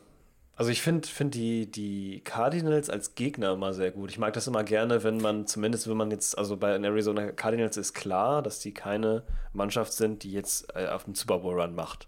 Das, Das ist ist so vollkommen ein- klar. ist so ein Aufbaugegner, ne? So, das ist ein richtig schön, genau, das ist ein richtig schöner Aufbaugegner, so, so kann man es sagen. Die sind ein richtig guter Gegner, also die fordern auch so ein bisschen, die fordern in dem Fall Joe Burrow und seine, seine Offense und ähm, die Defense auch ähm, so ein bisschen, aber jetzt halt auf einem Ni- Niveau, wo man jetzt sagen kann, gut, dass man gegen die jetzt gewonnen hat als ähm, Bengals, das wäre jetzt auch so ein bisschen ähm, ja, das Minimum. Also bei den, bei den Cowboys war vielleicht jetzt so ein Vorreiter, dass die äh, Cardinals da gewonnen haben ähm, für das, was jetzt im Nachhinein passiert ist und jetzt auch schon so ein bisschen die Krankheit, die sich so ein bisschen durch die äh, ja, Cowboys, das Cowboys-Franchise so ein bisschen durch, Franchise, Franchise so ein bisschen durchzieht. Aber an solch finde ich die jetzt halt nicht allzu stark, aber trotzdem sehr schön. Also ich bin ein riesiger Fan. Ich werde werd gerade Fan von einer Mannschaft, die durchgehend verliert. Das finde ich sehr überraschend, aber die wirken mir durchgehend sympathisch durch sowas. Ähm, Und dementsprechend äh, finde ich, äh, es wirkt zumindest so, als wäre es sehr gesund, dass ähm, die Bengals jetzt gerade zu diesem Zeitpunkt auf die Arizona Cardinals getroffen sind. Ja. Und da auch ordentlich gezeigt wurde, was eben halt die Cardinals auch noch können bei einem Gegner, der, wenn man ihn lässt, auch die Möglichkeit hat, einen zu schlagen. Ja. Ähm, und dementsprechend fand ich es ein sehr schönes Spiel, ein sehr gutes, gut, also sehr schön, also sehr net, net, nettes äh, Matchup. Ja, fairerweise wird es ja auch erst im, im, vierten Quarter deutlich, als äh, die Bengals äh, Defense einen Stri Strip-Sack macht und den Ball gewinnt. Und mhm. ähm, daraus resultiert dann ja auch erst dieser Touchdown, der dann so diese, eigentlich, ne, so dieses Spiel dann beendet. Ja. Man muss ja sonst sagen, die waren ja eigentlich bis zum vierten Quarter dann auch echt äh, sehr kompetitiv in diesem Spiel und auf Augenhöhe eigentlich auch. Ja, genau, sieht man auch. Es wurde immer gescored, zumindest ja. Das war so ein bisschen wieder ja. die Sandwich-Situation. Die ganzen Punkte von den Bengals, die haben halt durchgehend gepunktet. Die Arizona Cardinals haben dann so ein bisschen irgendwann den, den Drive verloren. Gerade so ab der Hälfte, da wurde es halt ein bisschen, bisschen schwächer. Ja. Aber äh, trotzdem, ja, immer da. Und dementsprechend ein sehr interessantes Spiel. Und ich bin gespannt, wie sich denn die Bengals weiterhin schlagen für die nächsten äh, Spiele, die anstehen. Ob die jetzt weiter auf dem Niveau äh, das halten können, so ein bisschen, oder ob da jetzt, also auf jeden Fall, also ob das jetzt so weitergeht oder ob die, ja, jetzt wieder das nächste Spiel wieder ein Downer wird. Auf jeden Fall sollte man an Joe Mixon so ein bisschen schrauben, wenn man kann. Ja, Dass das da so ein bisschen der, der, die Power gefehlt hat, war ein bisschen verwunderlich, fand ich. Ja, das wird ja super spannend, weil ja nächste Woche die Bengals tatsächlich auf meine Seahawks treffen. Ja, stimmt, das habe ich, ja, das habe ich vorher noch gesehen. Dachte, Mensch, dann ist doch gut, dass wir dieses Mal über die Vikings sprechen, können wir nächstes Mal über Seahawks sprechen. Ja, das wird das auch würde sogar passen. Das wird hoffentlich auch ein feines Spielchen. Also Bengals ja. Seahawks liest sich erstmal sehr schmackhaft. Ähm, Finde ich schon. Also wenn man jetzt auch das, das Matchup sieht, also wenn es eine kleine, kleine Preview zu geben, also die Defense der, der Seahawks, die auf die Offense der Bengals trifft, ähm, das wird nicht so leicht, da einfach mal schnell zwei Dinge auszupacken. Also ja, da ist ein Witherspoon, der hat schon Hunger, der hat schon äh, Gabel und äh, Messer rausgeholt. Ja, und wir kommen jetzt frisch aus der Bye Week, also wir haben sie auch gebraucht, mhm. ne? unsere O-Line war Gut, komplett banged ab. Gefällt mir. Ähm, könnten, wir, könnten wir sehr hungrig wieder rauskommen. Jo, auf jeden Fall. Um noch äh, genau. äh, zwei, drei Worte über die Cardinals zu verlieren. Mhm, ähm, ich will noch einmal Hollywood Brown hervorheben, ja, ja. Ähm, der ein tolles Spiel macht. Ich habe mir aufgeschrieben, äh, Heavy Side Eyes von den Chiefs und den Panthers die ja eigentlich, äh, also die Panthers sind ja offiziell aus, ausgeschrieben auf äh, Receiver-Suche. Mhm. Und ähm, ja, das könnte ich mir vorstellen, dass man mit einem, mit einem attraktiven Angebot Meinst Brown nochmal so locken könnte. Ich weiß, ich weiß nicht, wie fest der ja in Arizona tatsächlich Hops, geht. Die Hop nochmal, noch mal, äh, Hollywood Brown nochmal abschieben. Ja, ja. Um nochmal den Kasten richtig voll zu machen, ja. Wäre, wäre, so ein, wäre so ein Move, ja. Ja, und die Chiefs, äh, die sind halt noch nicht ausgeschrieben auf Suche, aber die können sich, die können sich nicht ewig mit, mit Drittreceivern rausfüttern. Die, also das nee, man merkt, dass es nicht so gut funktioniert. Kommen wir gleich nochmal drauf zu sprechen, ne? ja, wenn wir ja, über die Vikings auch reden, aber ähm, Brown wäre für mich so ein Kandidat. Ah, vielleicht kann man den nochmal zur Münze machen. Ich weiß ja, nicht, wie die, die Cardinals jetzt ja auch nicht diejenigen, die da sich äh, vorscheuen, irgendwie sowas zu machen. Ne? Man merkt es ja schon. Genau, die sind ja eigentlich, also die Cardinals sind eigentlich auch ein sehr, sehr trade-freudiges Team. Ne? Das passiert schon. Also die sind ehrlich so, einfach. Ja. Die sagen Rebuild, dann machen die auf Rebuild und sagen, die kommen, ach, ist alles egal. Ich meine, gut, keiner Rebuild, dass der jetzt nicht spielt, das ist Rebuild. Zufall, also dass er jetzt verletzt ist, aber. Ja. Die, die machen so ein bisschen, ja, die sind nicht, die stehen nicht für den kompetit kompetitiven Rebuild, sondern für den für den äh, richtigen Rebuild, sag ich mal so. Also, ja, sage ich jetzt einfach mal so, lasse ich mal so stehen. Ähm, ja, und mehr gibt es eigentlich, glaube ich, gar nicht zu, zu sagen. Ne? Also, wie gesagt, sehr stark. Ähm, ich finde es sehr überraschend, dass Dobbs trotz seiner wenigen Erfahrung, und das muss man dafür auch nicht vergessen, ähm, nach 138 Pässen das erste Mal eine Interception schmeißt. Das ist schon ja. verrückt. Das finde ich echt eine starke Nummer. Also gefällt mir sehr gut. Also der wächst in meiner, in meiner Ansicht immer weiter nach oben. Mhm. Ähm, da war, der war, glaube ich, ja sonst immer der Backup-Quarterback äh, für ähm, Lamar Jackson, oder?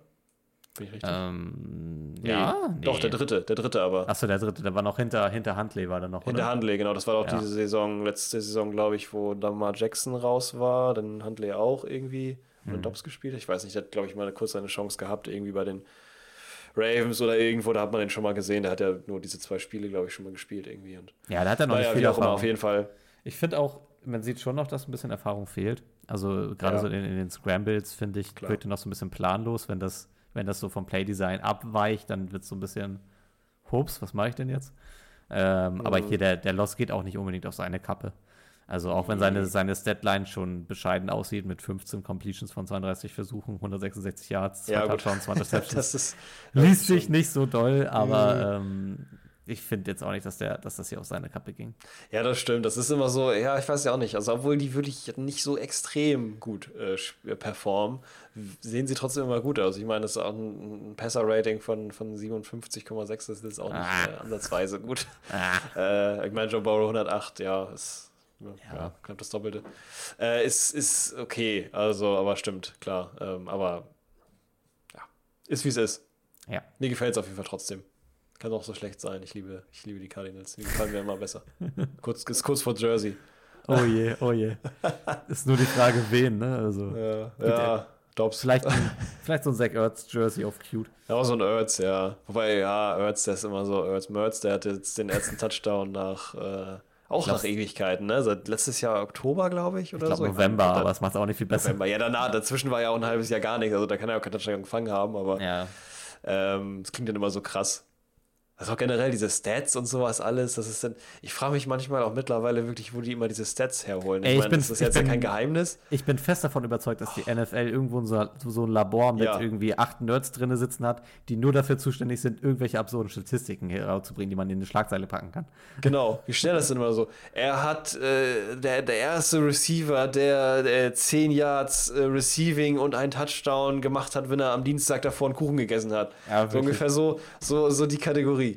Das war Also auch ja wirklich. ganz absurd, als dann, ähm, als die NFL 17 Spiele die Saison eingeführt hat und dann irgendwie am 17. Spieltag alle so, ja, das ist jetzt so ein Season Record. Ist so, ja klar, die haben jetzt Wow. ein Spiel mehr so, ne? Also, Ja, natürlich. So, die haben ja auch mehr Zeit, ne? ja, Geil. Das ist, ähm, Ja, das ist so typisch, finde ich immer lustig. Äh, aber die NFL liebt, liebt ihre Statistiken. Ja, ja, wir wir lieben die NFL dafür, also es ist, es ist okay.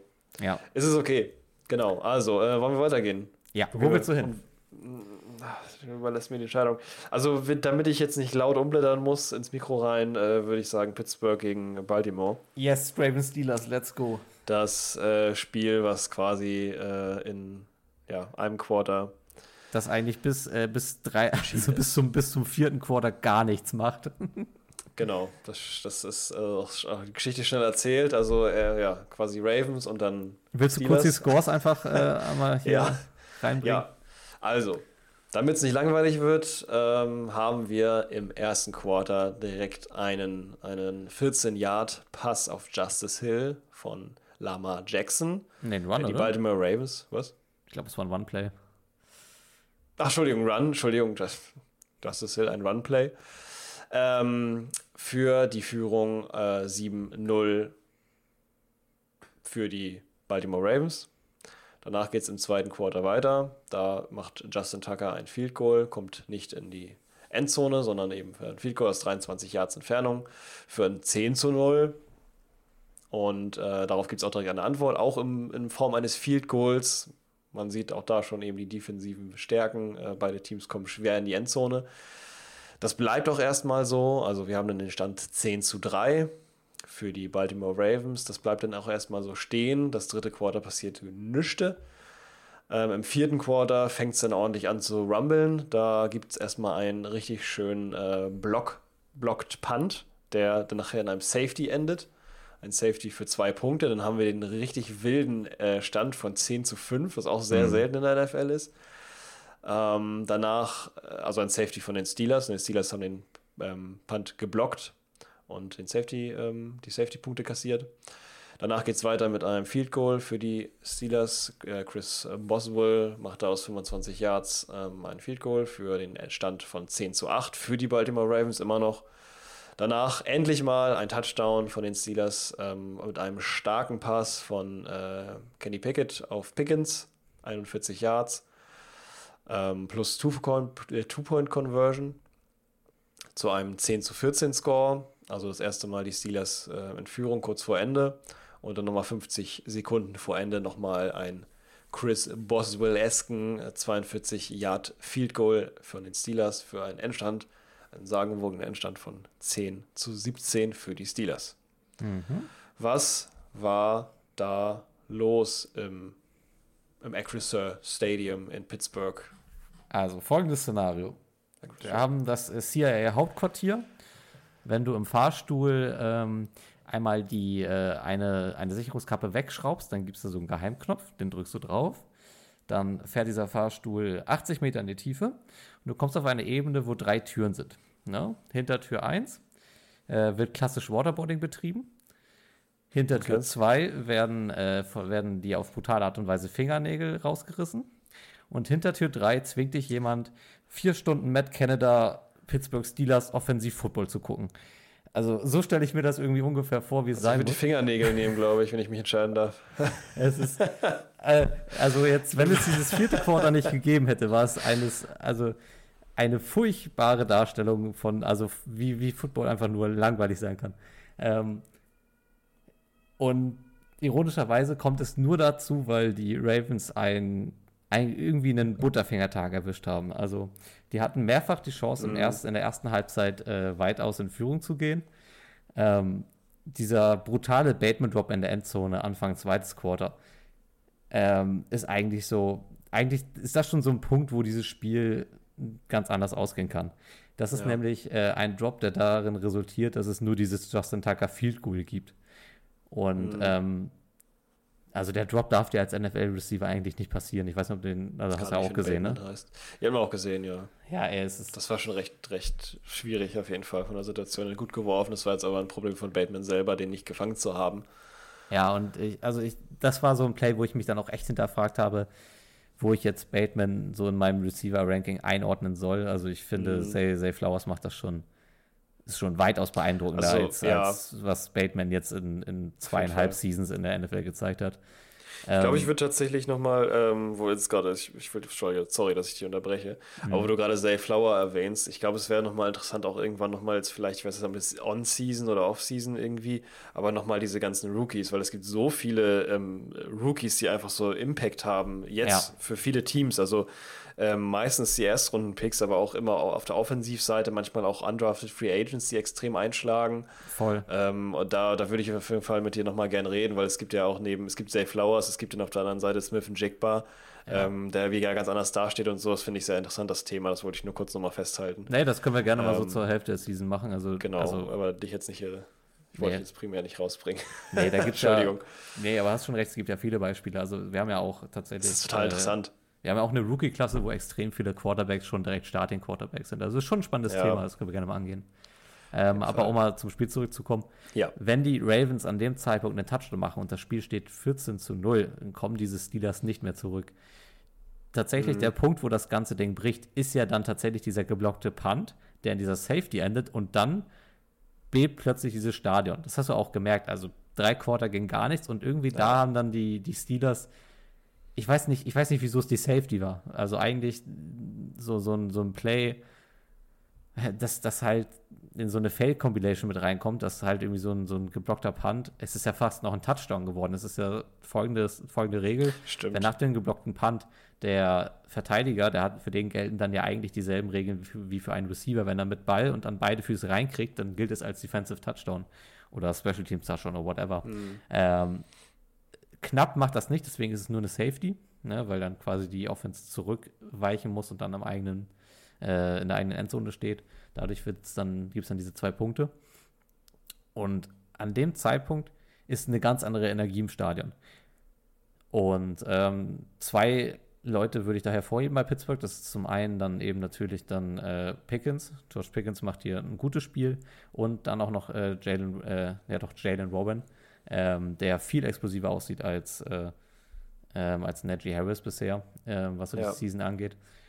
Und ähm, an dem Zeitpunkt ist es irgendwie sehr wild, weil es gibt auch den Punkt, wo dann die äh, Steelers dann ja eigentlich dann noch den, den Ball fummeln Mhm. und Baltimore nochmal die Möglichkeit hat, kurz vor Endzone der Pittsburgh Steelers einen Touchdown zu erzielen. Das ist ja dann auch der Punkt, wo dann Lamar Jackson dann diese Interception wirft, die also einen Ball, den er eigentlich so nicht werfen darf, weil er wirft den eigentlich Nee, sehr, das halt- sehr also- lasch in, den, in die Arme des Verteidigers.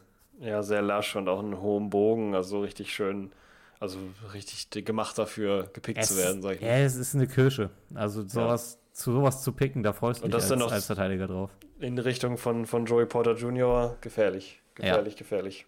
Und Ah, ähm, das- ja. Star des Spiels für mich ist eigentlich TJ Watt, der richtig Ja, sich richtig so zum Motherfucker raushebt aus dem Spiel.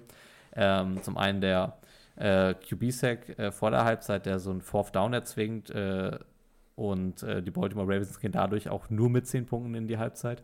Das macht die Defense sowieso sehr, sehr stark. Ähm, die Baltimore Ravens haben jetzt vielleicht keine, keine richtig gute Offense, aber bisher immer eine stabile gehabt. Ähm, Prunkstück bei den Ravens war ja eigentlich auch mehr die defensive Seite. Ist sie in diesem Spiel eigentlich auch immer noch. Ich meine, es, Ja. Pittsburgh macht seine Punkte auf teils sehr bizarre Art und Weise. Naja, Pittsburgh hat auch ja genau auf bizarre Art und Weise und es äh, sind eben auch, ist es ein Touchdown und es sind Ja, nur Field Goals. Also es liegt so ein bisschen an der, an der ähm, Offensive der, der erstmal das und dann ist aber Ravens, würde ich sagen. beim Touchdown ist es ja auch noch so, dass Pittsburgh eigentlich auch noch eine Two-Point-Conversion äh, probiert, die auch, die auch fehlschlägt. Also Ja. es war jetzt defensiv von den Ravens immer noch mehr als stabiles Spiel. Es war eigentlich mehr so, dass die Offense ausgefallen ist so halb. Ich fand, Lamar Jackson sah an vielen Punkten des Spiels nicht gut aus. Ähm, Er hatte teils eine cleane Pocket, wusste aber nicht so richtig, was damit anzufangen. Ähm, dann haben seine Leute irgendwie sehr, ja, also sehr eklige Drops gehabt. Also Bateman natürlich an oberster Stelle. Ja. Ähm, aber war auch damit nicht der Ja, einzige. Ähm, und Dazu ähm, ist dann noch OBJ auch rausgegangen. OBJ äh, ist auch noch- Injury.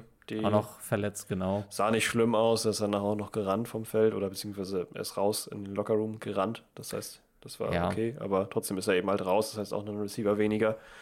Und da, ja, kann Ja. ich nur äh, zustimmen. Äh, Es ist halt Zay Flowers auf jeden Fall in dem Fall der Real Deal gewesen, der Einzige, der wirklich ver verlässlich jeden Ball gefangen hat. Ähm, Mhm. Oder halt zumindest die meisten. Ich fand es noch sehr witzig irgendwo, so hört man den äh, Kommentatoren so sagen, sehr Flowers, we have a video game move. Und er hat ja irgendwie Ja, dann auch, er hat irgendwo stimmt. ja auch den, ich weiß nicht, ob das so real ist oder ob das auch wieder so NFL-Talk ist, aber ähm, Zay Flowers soll ja auch irgendwie den Spitznamen Joystick haben. Echt? Ja, Das ist ja interessant. Nee, das habe ich gar nicht gehört. Also Das sind so Rumor-Ecken. Aber das kann gut sein. Also, das ist, ist, er ist ein sehr guter, sehr guter Receiver. Also, ja, ich mag ihn auch sehr, sehr gern. Sehr gut, hat direkt vom ersten Tag an äh, Impact äh, auf, die, auf das Spiel. Genau wie Joe, Joey Porter Jr. in der, ähm, Mhm. in der Steelers Defense, die ich finde auch sehr gut war. Ja.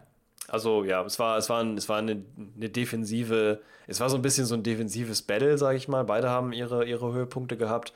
Und die Baltimore Ravens Defense hat gut die Steelers aufhalten können. Andersrum äh, haben die Steelers äh, ja dafür gesorgt, dass jeder Fehler, der passiert in der Offense oder halt jeder pickable äh, Wurf Mhm. ähm, von Lamar, beziehungsweise ja, also zumindest der eine auf jeden Fall, ähm, dann auch gepickt wurde. Ja, die Und Fehler wurden hart bestraft. Ja, die wurden hart bestraft, genau. Das heißt, eine Defense-Schlacht, und das ist ja meistens eigentlich leider, man sagt ja Defensive äh, oder Defense, Defenses wins Championships, ähm, sorgt aber meistens dafür, dass es ein langweiliges Spiel wird, weil wenn ja die Defense, beide Defenses äh, die jeweilige off gegnerische Offense äh, dominiert, dann entstehen einfach keine Punkte, dann hat man so einen Spielstand wie das, weswegen man ja auch sagt, das High-Scoring-Games, wie jetzt in der ELF zum Beispiel, wenn es dann irgendwie 70 zu 38, 83 steht, man sagt, naja gut, das scheint jetzt nicht so das Profiniveau zu sein. Ähm, in dem Fall Das Gegenteil. hat man da zwei, zwei ähm, ja, sehr kompetitive, kompetitive Teams wohl gegeneinander, wobei mir die Offense äh, der, der Steelers jetzt auch nicht so extrem gefallen hat. Ähm, Ich finde die furchtbar. Ich finde, das ist eine Ja. der, der, der Bottom, du Bottom sagst, du three rein, sehr Offenses. gut. Ähm, ja, weil ich äh, das Thema auch noch anschneiden muss, was äh, Ja, ja. Ich, ich möchte mit dir auch nochmal das, Kenny- auch das, das Kenny Pickett-Thema ansprechen. Ja. Also, ähm, eigentlich ist der einzige Höhepunkt dieser Offense äh, George Pickens, der ein guter Receiver ist, Punkt. So. Und ähm, sich gut lösen kann, einzelne Hider-Plays kreieren kann und die Connection zu Pickett funktioniert. So. Ähm, Ja. Das Running Game hat jetzt in diesem Spiel nur über Jalen Warren funktioniert. Ähm, sah auch sah auch in den Plays gut aus. Ich habe das auch aufgeschrieben. Ich habe, glaube ich, hier geschrieben, Jalen Warren goes brrr in der zweiten Halbzeit. Very angry runner. Was- Ja, also ähm, hat mir schon gefallen. Aber ich finde, es ist insgesamt einfach eine sehr unkreative und sehr unexplosive Offense. Mhm. Und ähm, das hat für mich auch viel mit Playdesign zu tun. Ähm, Matt Canada ist, also erstmal, ich finde den, den Namen, der klingt irgendwie so, der klingt Matt so ein bisschen ausgedacht, aber ähm, als, das ist so also klingt, klingt, ich glaube, ich habe irgendwo mal gelesen, der Name klingt wie so Zeugenschutzprogramm. Und, und irgendwie, Ja, das, wer kann ich, weiß. das kann ich mir so sehr gut vorstellen. Mac, Ähm, Canada. Ja, aber ey, nee, ich, ich bin kein Fan dieser Offense. Es, jedes Mal finde ich es irgendwie frustrierend, weil ich mir denke, eigentlich, hat, eigentlich sind ja die Bestandteile da. Aber die, die offensive Designphilosophie ist einfach so gar nicht meins und eigentlich auch nicht richtig gut. Und ähm, ist eigentlich schade, weil dieses Steelers-Team hat ja defensiv mehr als, also mehr als genug Qualität, um, um auch richtig kompetitiv mithalten zu können. Es ist halt nur so, wenn du mit dieser, wenn du mit diesem Team auf, ein, auf eine Mannschaft triffst, die offensiv zwei oder drei Touchdowns erzielt, dann ist es für dich over. Ja. So. Ähm, ja. Die Steelers schaffen es bisher nur zu gewinnen, wenn sie das gegnerische Team defensiv so in Schach halten, dass die unter 15 Punkte bleiben und die dann ihre mickrigen 17, 20 Punkte machen. Und das reicht dann halt für den Sieg. Das war jetzt ja eigentlich gegen die Raiders nicht großartig anders letzte Woche. Und ähm, ja, ich, ich, wir müssen über Kenny Pickett reden. Also erstmal, was sind so deine Eindrücke dazu? Ja, also Kenny Pickett, also abgesehen davon, dass ich ihn sowieso nicht so gerne mag, mhm. einfach so ein persönliches Ding, aber es ist ja eigentlich auch egal. Ähm, ist es einfach so, dass ich finde, dass er sich sehr, also dass er sehr aufgeregt wirkt, immer wenn er, also ich habe jetzt, also geschrieben habe ich, dass er sich von der D-Line einfach sehr leicht äh, aufhalten lässt, beziehungsweise verrückt machen lässt mhm. und dadurch sehr, sehr hibbelig wirkt.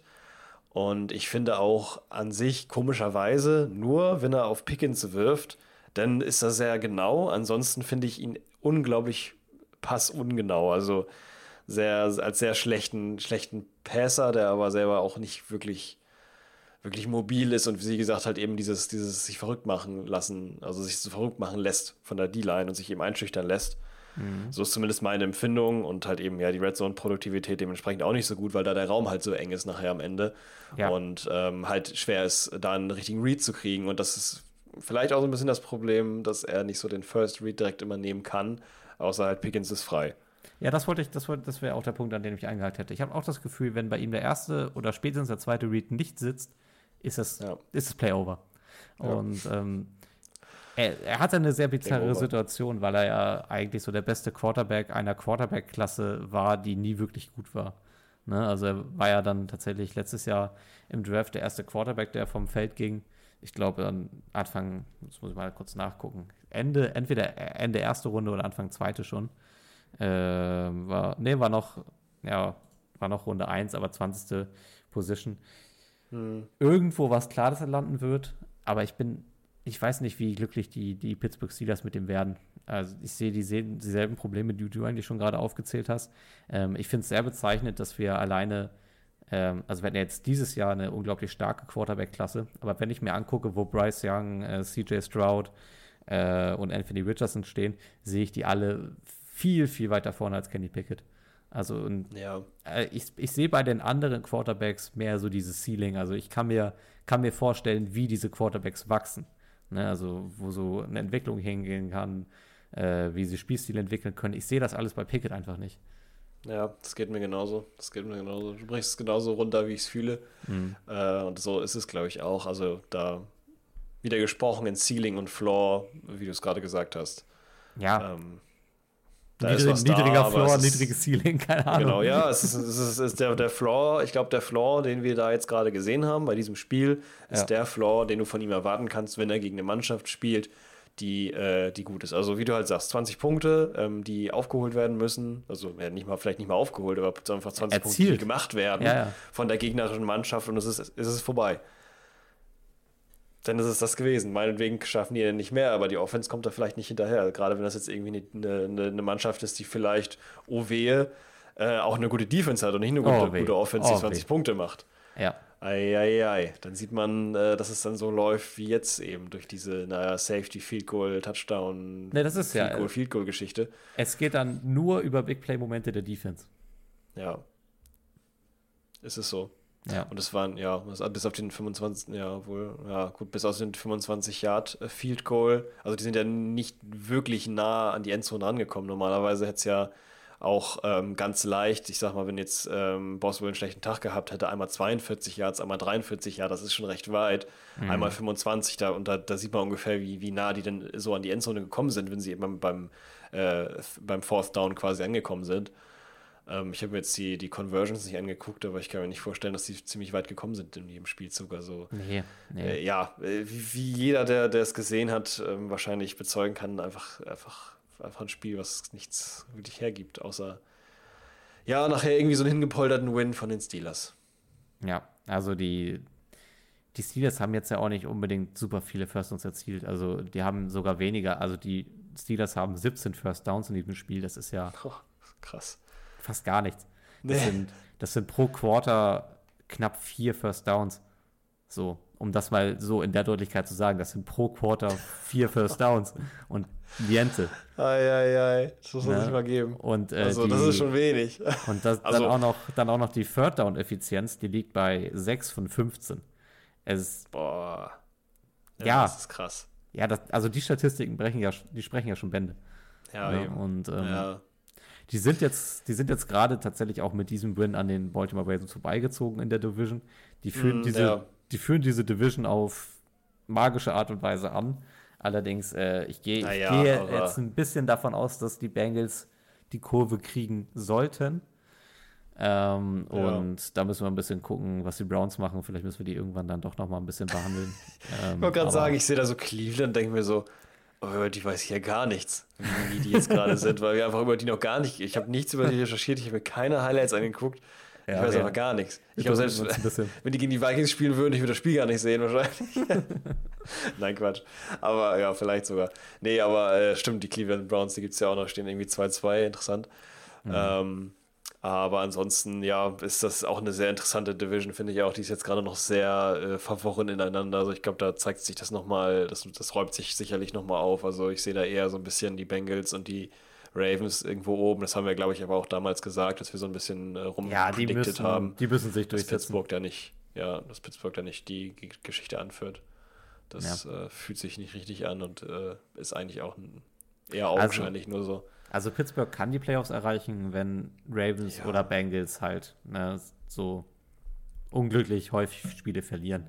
ja, Aber, genau. aber ich bin mir auch ziemlich sicher, dass wenn sie die Playoffs erreichen und dann einen offenen Gegner treffen, der offensiv und also offensiv gut aufgestellt ist und defensiv, sage ich mal, normal aufgestellt ist, dann ist auch Schluss. Also es wäre wahrscheinlich eines der leichteren Playoffs-Tickets, wenn sie es erreichen sollten. Wahrscheinlich schon, ja. Da wäre dann jedes andere Team wieder froh, da gegen die anzutreten, aber es wäre dann wirklich kein Playoff-Team. Also man muss sich immer nur fragen, wenn man jetzt ein, äh, ein starkes Team nehmen würde, schaffen die es gegen die und dann weiß man schon, ob man jetzt irgendwie da einen Contender hat oder ein gutes Playoff-Team. Ja.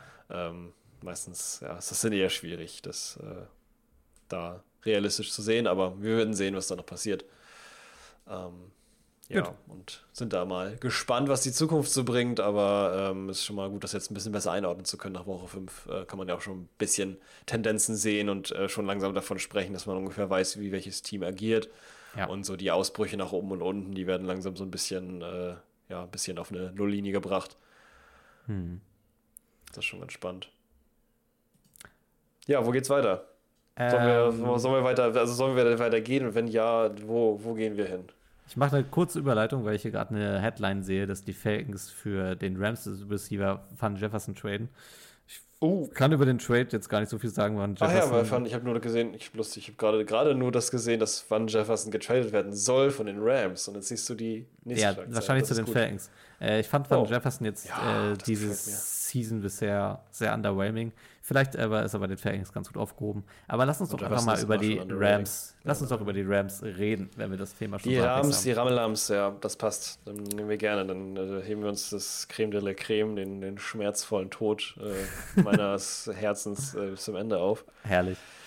Die Los Angeles Ramadama Ding Dongs äh, haben zu Gast die Philadelphia, Philadelphia, Philadelphia Eagles. Meine Güte, ist Ja. das ein schwerer Name. Das ist schwierig Ähm, tatsächlich.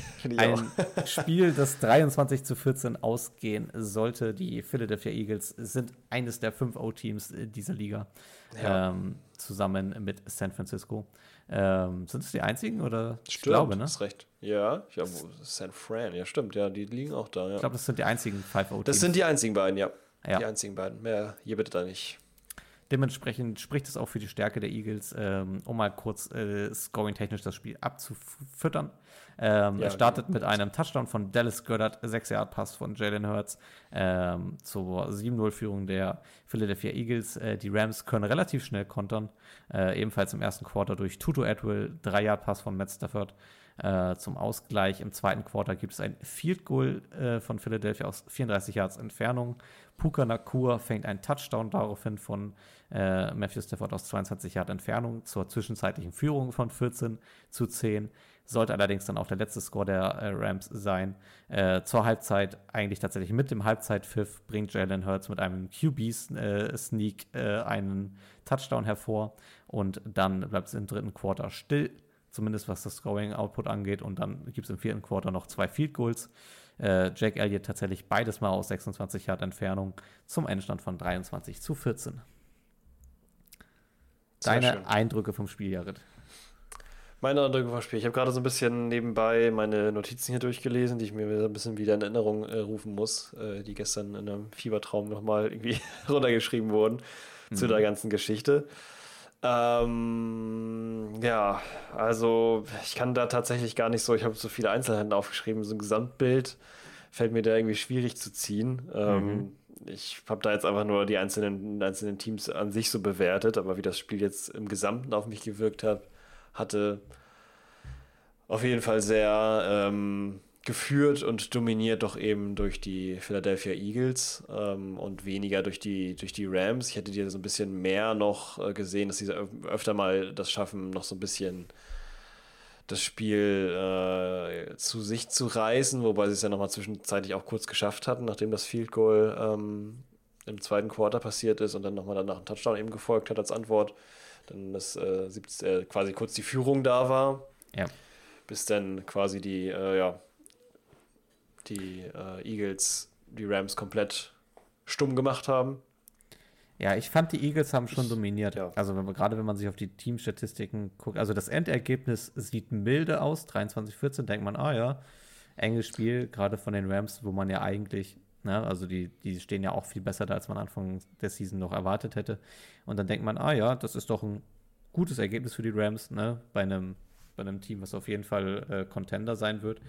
Und, aber wenn man dann auf die tatsächlich Game-Statistiken guckt, ist das Bild schon wesentlich klarer. Also Philadelphia hat äh, 454 Total Yards, ähm, die Rams haben 200 Yards weniger, die haben nur 249. Und ja, tatsächlich haben, hat Philadelphia 28 First Downs, Rams nur 17. Und auch in der Ball Possession Time, also wie lange die Teams den Ball halten, ähm, steht Philly bei 37 Minuten und die Rams nur bei 22. Also es sind schon mhm. relativ deutliche Unterschiede. Ähm, und das war eigentlich auch so ein bisschen mein Eindruck, dass äh, Rams eigentlich so ein bisschen von der O-Line erdrückt wurde. Es ist immer noch eine der besten O-Lines dieser Liga. Und ähm, das resultiert einfach darin, dass Hurts in sehr, sehr clean Pockets agieren kann und auch immer wieder einzelne ähm, Löcher erzwungen bekommt, wo er dann seine eigenen Routen laufen kann. Und äh, das führt einfach dazu, dass Philly sehr lange Drives halten kann, sehr lange den Ball hat und dann eigentlich eigentlich dann auch in der zweiten Halbzeit nie so in Bedrängnis kam, dieses Spiel zu verlieren. Also als ja. sie dann äh, in Führung gehen mit dem Halbzeitpfiff, ist dieses Spiel eigentlich ja auch gewonnen, weil Los Angeles es einfach nicht mehr auf die Reihe bekommt, irgendwas zu forcieren.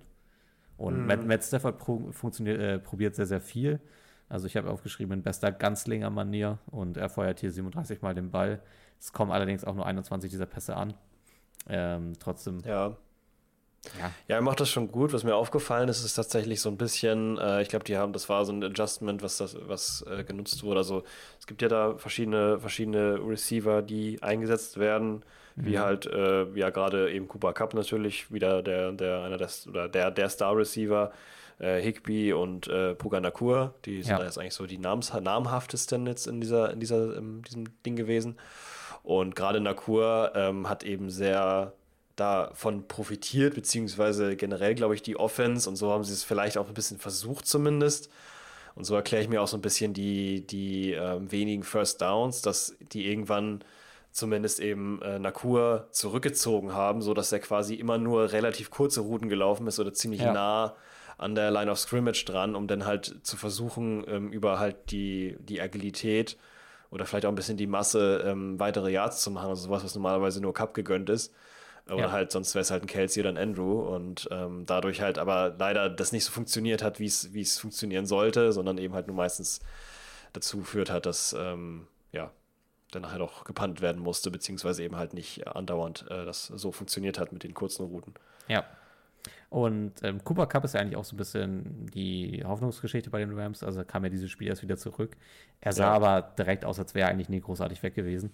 Also ich glaube, es Mm, ist auch Glück. sogar der, der erste Touchdown-Drive ähm, der Rams gewesen, in dem, äh, glaube ich, Matt Stafford dreimal dasselbe Play-Call hat und dreimal denselben Pass auf Cup wirft. Und der kommt einfach irgendwie jedes Ja. Mal an. Ähm, Das ist verrückt, ne?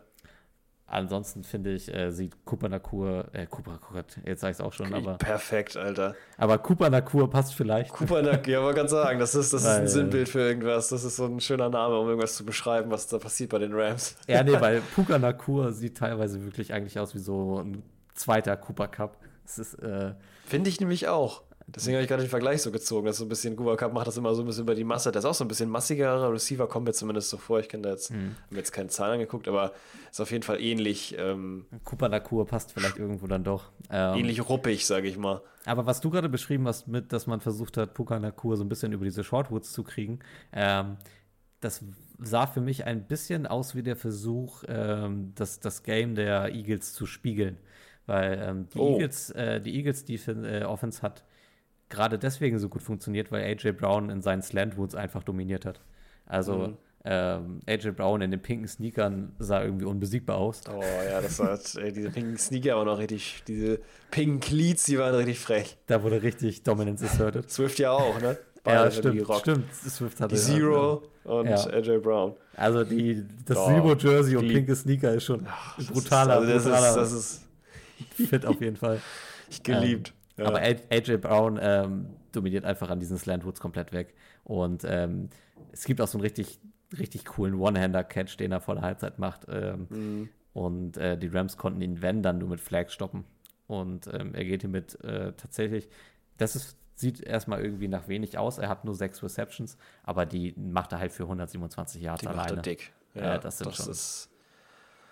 Also da das, das, was die Rams versucht haben, später dann ähm, mit Nakua, das hat er äh, ja, perfekt gemacht, sag ich mal. Also ich weiß auch nicht, wieso die Cup nicht dafür gesetzt haben. Wahrscheinlich wollten die ihn auch so ein bisschen schonen, noch ein bisschen gucken, dass er vielleicht auch eher so hinten offen ist. Aber eben der Druck, der auch ähm, teilweise durch kreiert wurde durch eben Jalen Carter, den man auch jetzt nochmal, wenn wir schon gerade bei Rookies waren, ähm, auch nochmal erwähnen muss. Ähm, der ist sein ja, Stress und bisher ist er ja zum Glück noch nicht irgendwie mit äh, keine Ahnung, eine Nase voll Koks irgendwie übers Spielfeld gerannt oder so. Aber ähm, auf jeden Fall ist er sein, sein, seine Arbeit und sein, ja, den Pick auf jeden Fall wert gewesen bisher. Also es war jetzt ja bisher, hat er sich ja ruhig verhalten und gut funktioniert. Hat auch zwei Sacks und hat auch viel Druck ausgeübt, eben mit der gesamten D-Line. Ja. Und die hat vielleicht eben dafür gesorgt, dass eben halt Cup eben auch eine Anspielstation wurde, die halt eben nicht oft ähm, angespielt wurde oder eben halt das Cornerback-Matchup mit Cup vielleicht auch, dass er gut gedeckt war. Ähm, das ist immer schwierig zu sagen. Ich finde es immer ein bisschen schade bei den äh, Highlights und generell bei den NFL-Übertragungen, dass es immer sehr schwer ist, ich weiß nicht, ob dir das auch so geht, ähm, zu sehen, wie die Routen und die Deckung, Deckung der Routen äh, von den Spielern ist, weil der Ball, also die Kamera sich halt auf den Ball konzentriert und nicht aufs gesamte Spielfeld. Macht ja auch Ja. Sinn. Aber wenn man nicht auf den Ball guckt, sondern nur auf die Spieler, wie die sich gerade bewegen, dann kann man ja eigentlich schon recht gut sehen, wo der Ball hinfliegt, aber man kann halt die Receiver nicht erkennen. Ja, aber das ist- regt das- mich oft auf. Das ist ja eigentlich so der nächste Schritt, wenn du dich ein bisschen mehr mit Football beschäftigst, dass du irgendwann aufhören musst, auf den Ball zu gucken. Dann Ja. erkennst du eigentlich erst so ein bisschen, wie die, ne, wie die Zuordnungen sind, äh, wie die Deckung gespielt wird. Und Ja. ähm, ich verstehe, was du sagst. Also die Kamera ist halt komplett ballzentriert. Macht ja auch irgendwie, macht ja irgendwie auch Sinn. Aber ähm, wenn man dann, also es gibt immer so Möglichkeiten, auch so in verschiedenen Tools, sich so Routen dann einfach immer so aus Vogelperspektive anzusehen. Ähm, das mache ich manchmal ganz gerne. spannend. Stimmt, da Ähm, gibt es so äh, Internetseiten für extra, ne, wo die das ein bisschen auf, äh, Die auf das, ähm, genau, die das spalten. aufbereiten. Ähm, können wir auch nochmal drüber reden, dann kann ich einfach mal ein paar Empfehlungen machen. Ja, mach das Ähm, gerne. Ansonsten gibt es natürlich auch dafür auch eine, eine Buchempfehlung. Die heißt tatsächlich genau, was hast du gerade gesagt hast. Irgendwas ich gerade dann denken. Oder es ist Buchempfehlung. Ich habe auch nur die ersten beiden Seiten gelesen, gefühlt. Ah, stopp. Äh, äh, Schau doch, nicht auf den Ball, heißt das Buch sogar. doch, genau. ja, ja. Ähm, Und da geht es nämlich genau darum, sich so ein bisschen davon zu lösen und vielleicht mal zu versuchen, einfach mal nicht den Quarterback mit seinen Augen zu verfolgen, sondern einfach zu gucken, was machen die Leute da. Und ich glaube, das das muss man nur zwei, dreimal machen. Und wenn man ein bisschen Ahnung von Football hat, dann merkt man und sieht man, was da passiert und sieht auch die einzelnen äh, Defensive-Spieler, die halt immer, ähm, ja, wie sie halt agieren, wie die D-Line gegen die O-Line kämpft, welcher Spieler sich raustut, ähm, welche, welche Formation die haben und was vielleicht auch wichtig ist bei einem Defense-Spieler. Schnelle Hände, Schnelligkeit. ähm, und wie das manche O-Lines ähm, einfach dastehen lassen kann, äh, weil es passiert ja öfter mal, dass ein, ist ein Spieler auf einmal hinterm, hinterm Quarterback und äh, ja, man guckt doof als äh, O-Line. Hm. Ich hatte das auch irgendwo geschrieben, das war in irgendeinem Spiel, war das Thema gewesen. Das ähm, war, glaube ich, aber bei den Vikings, dass äh, die die D-Line es oft geschafft hat, einfach hinter den Quarterback zu kommen, ohne Ja. dass ein äh, O-Liner das irgendwie aufhält. Ne, das ist ja Aber eigentlich, also drum, jetzt, jetzt äh, können wir gleich drüber reden, weil das eigentlich auch so, das passiert im Chiefs-Spiel sehr, sehr viel, dass die Defense hinter die Line kommt und dann von hinten eigentlich Kirk bedrängt. Ähm, aber bevor wir dazu zu sprechen kommen, hast du noch irgendwelche Gedanken zu dem Spiel hier, zu Eagles Rams? Nee, eigentlich nicht. Ähm, ja, also wenn, wenn überhaupt, dann ist es halt noch wieder, wieder halt zu Stafford. Also das, ähm, ähm, dass er so ein bisschen, dass mir aufgefallen ist, dass er auch ein bisschen vorsichtiger ist einfach als, als Hurts. Hurts ist so ein bisschen so ein, liegt wahrscheinlich auch an seiner, an seiner Art und Weise, wie er halt eben auch scrambled. Aber es kam mir halt schon so vor, als wäre als Quarterback so an sich ähm, Stafford ein bisschen mehr zuzutrauen. Also er könnte mehr, aber er nimmt halt dann meistens dann eher eben diese, diese kurzen Routen auf einer Kur. Das kann natürlich sein, dass es Playdesign war, um halt so ein bisschen das zu spiegeln, was die, was die Eagles sowieso auch gemacht haben. Äh, ja, was die Eagles halt gemacht haben, so mit AJ Brown. Ja. Oder halt eben einfach nur, weil er sich nicht selbst so viel Vertrauen hat oder so, oder halt so vorsichtig war, um halt keinen kein Pick Six zu äh, riskieren. Aber es wirkte halt sehr so zurückhaltend. Als ob, das ist mir noch aufgefallen, aber es kann auch sein, dass es eher so ein, ja, Es sieht vielleicht im Direktvergleich so aus. Also Jalen Hurts spielt halt Ja. auch, der spielt halt eigentlich aus der sichersten Pocket der Liga raus. Der sieht das, Ja. der kann das halt, glaube ich, mit einer anderen. Ich will es mal nicht, nicht, ich will es mal Leichtigkeit nennen. Ähm, der muss sich nicht so viele Mhm. Gedanken machen, glaube ich einfach. Der kann sein Spiel relativ äh, unbeschwert Ja, aufziehen. Ähm, vielleicht noch zwei, zwei Dinge von mir zu diesem Spiel. Äh, Ja, zum, zum genau. einen äh, fand ich, Dallas Goddard hat mal wieder ein gutes Spiel gemacht. Der war bisher eigentlich in der Saison ziemlich blass. Ähm, Kam hier wieder ganz gut zur Geltung, auch Soll Mhm. auch abseits, stehen, ja. auch abseits des Touchdowns. Ähm, hat sich wieder als gute Anspielstation hervorgetan. Ähm, und ja, sonst so einzelne Sachen. Ich fand bei dem, bei dem Pick äh, sah Jalen Hurts nicht so gut aus. Das war irgendwie ein sehr fieser Underthrow, ähm, der zu der Interception geführt hat. Wurde jetzt nicht großartig bestraft, aber hatte ich mir so notiert. Ja, das Und, stimmt. Den fand ich auch ähm, mies. Und äh, den, den Fumble, den äh, Nakur kassiert hat, der, das war so ein, das war eigentlich so, ein, so eine Art Rookie-Fumble, weil, ähm, weil er da den Ball noch sehr leichtsinnig in der Hand behält. Also das, das Thema Ball-Security nach Catch ist da, glaube ich, so, was er, also es sind Dinge, die lernt man sehr schnell. Das passiert einem, glaube ich, nur einmal oder dann maximal ein zweites, aber dann eigentlich nicht mehr. Ähm, da hat er den Ball, glaube ich, so halb in der, in der einen Hand, ohne wirklich, also er hat den Ball so halb offen, bekommt ihn dann sehr leicht rausgeschlagen und dann ist es halt der Fumble. Und der geht dann, glaube ich, auch verloren. Genau. Ja. Ja. Das, ja, genau, kann ich nicht viel zu sagen. Das Einzige, was, ach ja, das, aber doch, das war doch noch was, was ich, was ich, was ich stehen hatte. Ähm, wenn ich nochmal, jetzt springen wir so ein bisschen hin und her, aber jetzt einfach nur den, den, den, den Müll quasi, den wir gerade nicht erzählt haben, nochmal so ein bisschen ohne Zusammenhang einfach raus, rausrubben. Aber ähm, was auch noch interessant war, und das, davon habe ich tatsächlich erst erfahren jetzt in diesem Spiel, was hältst du denn von dem, äh, ich glaube, ich, hab, ich hoffe, ich habe es richtig abgesch äh, abgeschrieben, von dem äh, Tush-Push ah, ja, ja. der äh, Eagles, was sie sich da neu überlegt haben, Der die, die, äh, ein Jahr, ein, äh, die Ein-Jahr-Strategie, die sich da überlegt haben mit äh, einer Erfolgsquote von ja, 100% bis zu diesem Spiel. Ich glaube, einmal hat es nicht geklappt. War es nicht in diesem Spiel auch, dass es einmal nicht geklappt hat? Aber dieser, dieser, dieser Tush-Push, der hat ja, äh, das ist ja ein, eigentlich ein Cheatcode. der hat ja irgendwie, ich habe das Gefühl, die Eagles haben da mit diesen Spielern und dann irgendwie auch mit Hurts zusammen, das ist irgendwie nicht zu verteidigen. Also so wie die da Ja. auftreten, wie sie es machen. Ähm, das funktioniert ja, ich weiß nicht, waren ich glaube, es waren Third Downs und also Third and Short, ich glaube, es waren keine Fourth Downs, aber das funktioniert in diesem Spiel ja, glaube ich, schon dreimal oder so. Und einmal, Ja. und einmal irgendwie nicht. Aber ähm, schon super, schon- super asozial zu verteidigen, kann ich. Ja, total. Also auch, auch die, ich glaube, die haben sich vorher noch so eine News gelesen, die Rams haben herausgefunden, wie man das verteidigen kann. Ja, nee, Nee, hat nicht nee. geklappt. Es ist zu schwierig, es ist einfach zu krass, da kommt keiner drunter. Ja, ich, Also auch da ich- sehr kreativ. ich weiß gar nicht, also du bräuchtest ein ganz anderes Team, um das zu verteidigen. Es ist eigentlich, das resultiert jetzt, glaube ich, gerade so ein bisschen aus einer generellen Entwicklung in der NFL. Die ist ja jetzt eigentlich in den letzten Jahren wieder ein bisschen athletischer geworden. Das ist ja eigentlich auch so eine, so eine kleine Kurve, die immer schwankt. Da werden Spieler athletischer, dann holst du dir wieder, sag ich mal, so schwere Jungs dazu, um das irgendwie auszugleichen. Das schwankt ja immer so ein bisschen periodisch. Und jetzt sind wir gerade mhm. an einem mhm. Punkt, wo die Eagles so eine brachiale O-Line haben, dass dass du das eigentlich nur verteidigen könntest, wenn du andere Charaktere in deiner eigenen Defense hättest. Also, ja. ich sehe, also ich kann da kein Team irgendwie einen Vorwurf machen, das ist irgendwie einfach unfair gerade. Ja, das ist einfach, die sind aber overpowered, was das angeht. Ja, also das mir ist fällt, stark.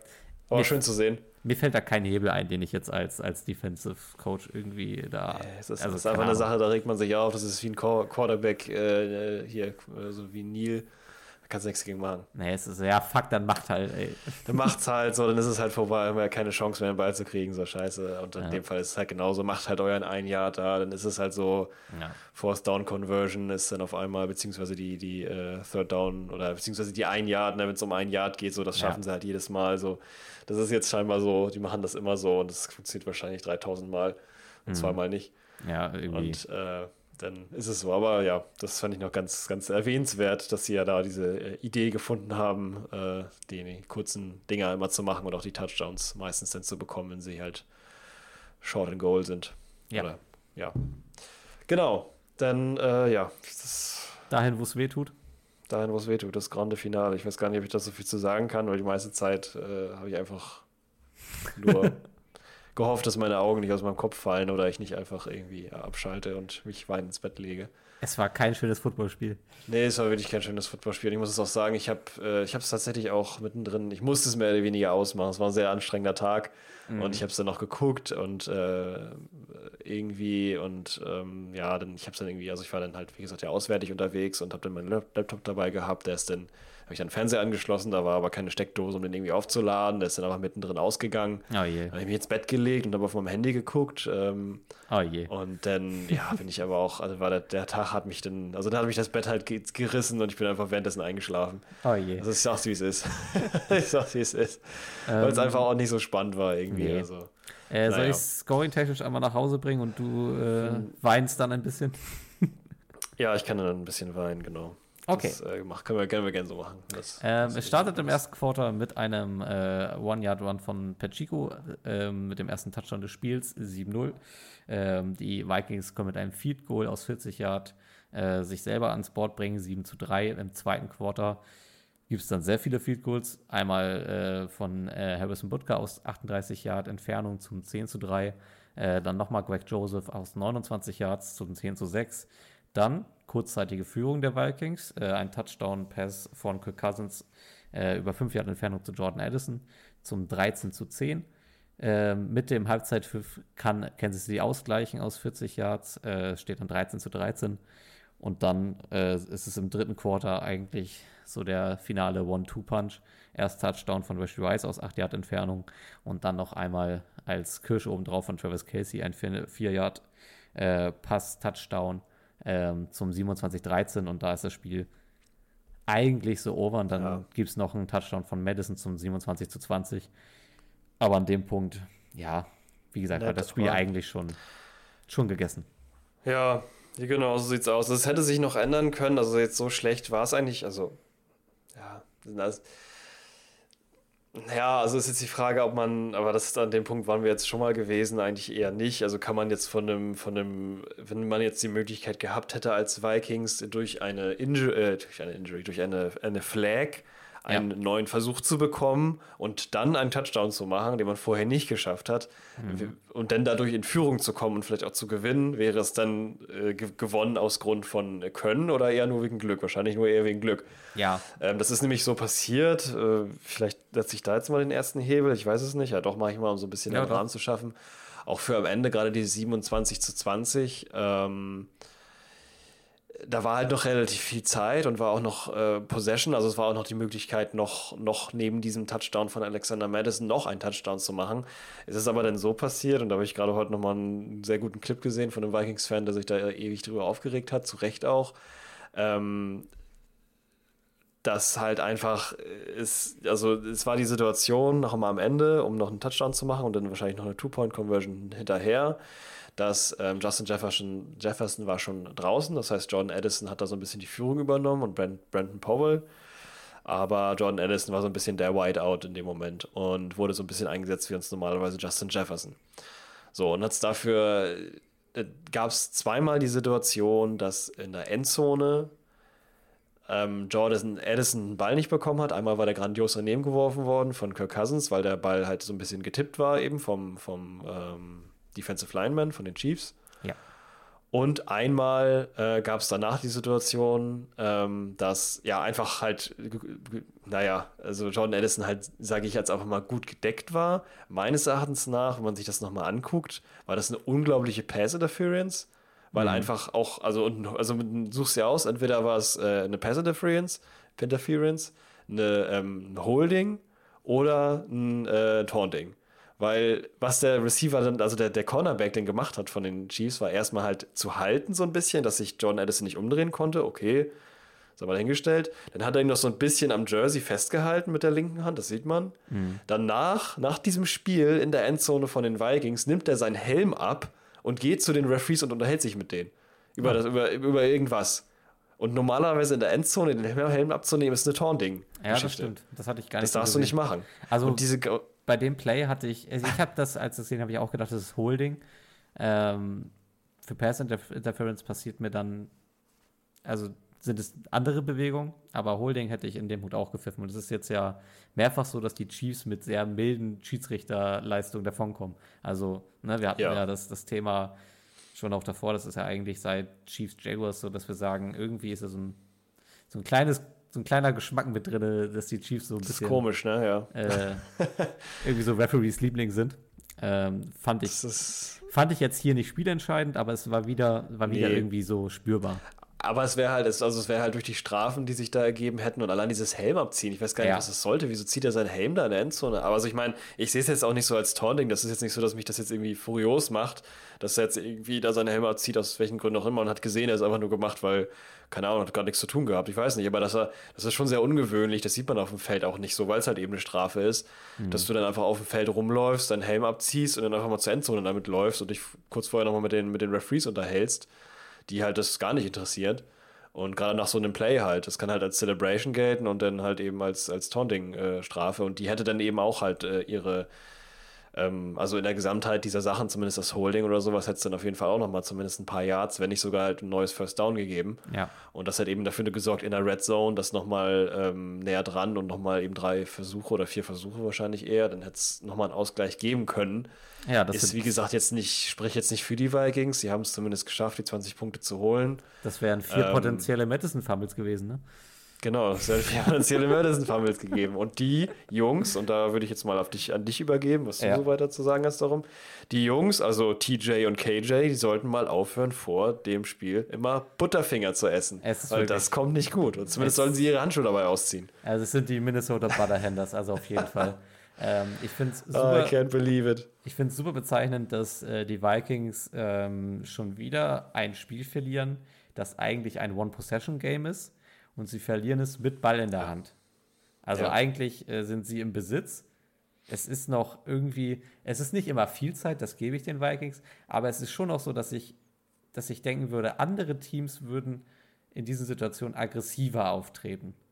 Und ja. das, das fehlt mir irgendwie. Also, was ja die Vikings auch letzte Season so stark gemacht hatte, was ja auch dann ne, dazu geführt hatte, dass ihr eigentlich diese sehr engen Spiele dann irgendwie immer für euch entscheiden konntet, ähm, war so ein bisschen diese Teammoral und dieses Glauben bis zum Schluss. Und irgendwie ist das, also das ist so mein, mein Season-Eindruck, ist das gerade so ein bisschen verloren gegangen, dass dieses Team sich bei Rückständen dann irgendwie doch relativ schnell aufgibt.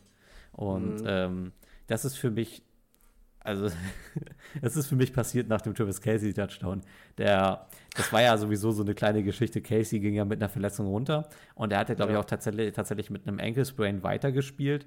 Ich weiß nicht, warum das bei den Chiefs irgendwie immer der Fall ist. Das war ja auch in den Playoffs mit der Holmes so immer, wenn die, wenn die sich irgendwas am Knöchel holen und dann sagt Andy Reid irgendwie so, ah ja, lasse mal weitermachen, habe jetzt keinen Bock, irgendwie einen anderen spielen zu lassen. Ja, die, die beißen sich da irgendwie durch, weil nicht, das kommt von dieser toxischen Männlichkeit, die Mahomes so ausstrahlt, dass er durch, jedes, durch jede Injury durchspielen muss. Ja, aber das scheint aber ja irgendwie in. Das scheint in, auch gemacht. Ja, das, das scheint in Kansas City aber irgendwie auch irgendwie dazu zu gehören. Ich denke ja, mir ich habe auch mal gelesen. Ja. Ich denke mir immer, es, es, gibt auch eigentlich jetzt nichts Dümmeres, als wenn du diese Verletzung jetzt noch verschlimmerst in einem Total. Spiel, was im, im, im Gesamtblick auf die Season eigentlich super unwichtig ist.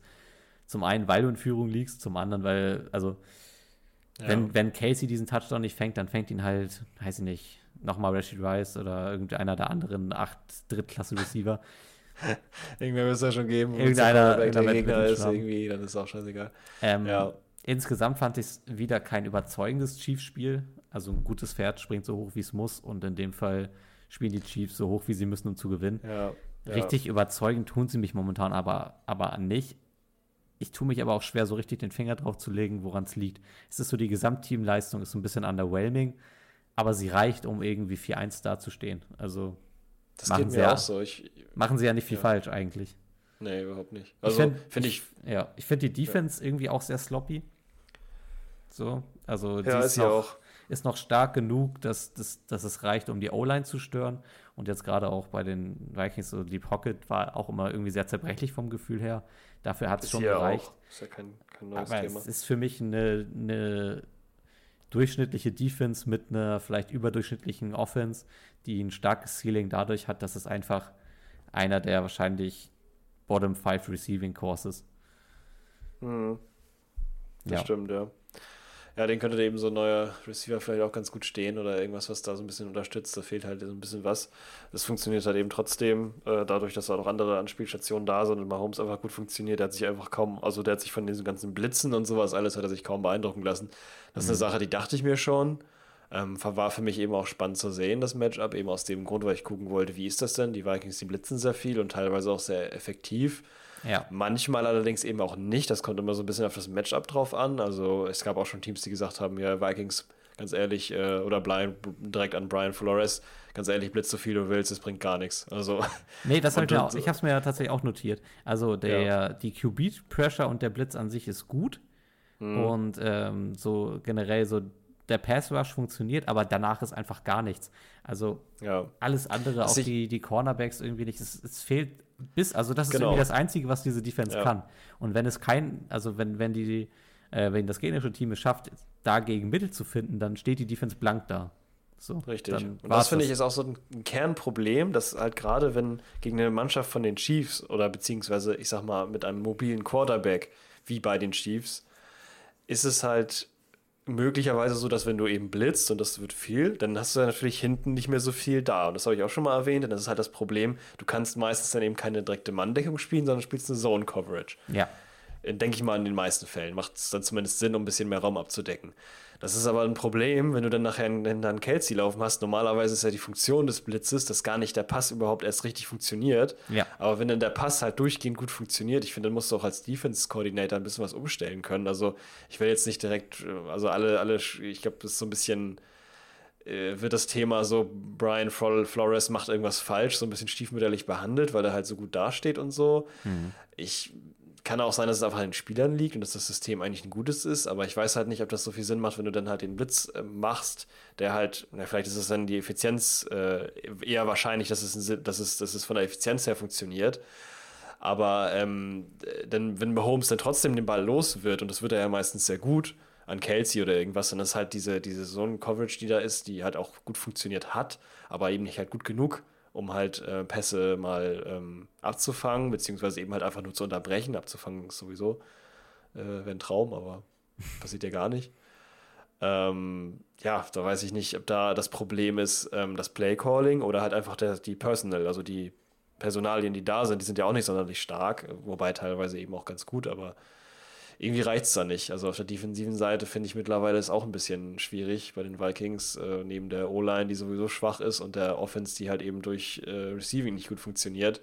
Ja. Also mir gehen da immer leider immer mehr Sachen auf, weswegen ich da so ein bisschen Bauchschmerzen mit dem Team habe und mittlerweile wirklich so ein bisschen äh, ja, tanken for Caleb, so ungefähr. ja, also da werde ich nicht hinkommen. Heißt, der dafür, ist, dafür ist es, also Caleb Williams. Äh, ja, der Quarterback ist, von. Der ist, glaube ich, bei anderen Teams näher, näher dran als jetzt noch bei den Vikings. Da wissen wir, Ja, ja, das, schon. Team, das Team dann doch noch Wobei, stehen auch irgendwie- 1-4, ne? Letzte in der Division und so. Also das, äh, die Ja. Teams sind schlechter, aber auch nur um einen Win schlechter. Also. Ja, aber ihr, ihr seid jetzt nicht auf einem Level von, von Bears oder weiß ich nicht, wer, wer spielt da unten noch mit Ja. äh, von einem Denver, ich weiß nicht. Also ich sehe euch schon noch mal eine Stufe drüber. schon, ja, stimmt.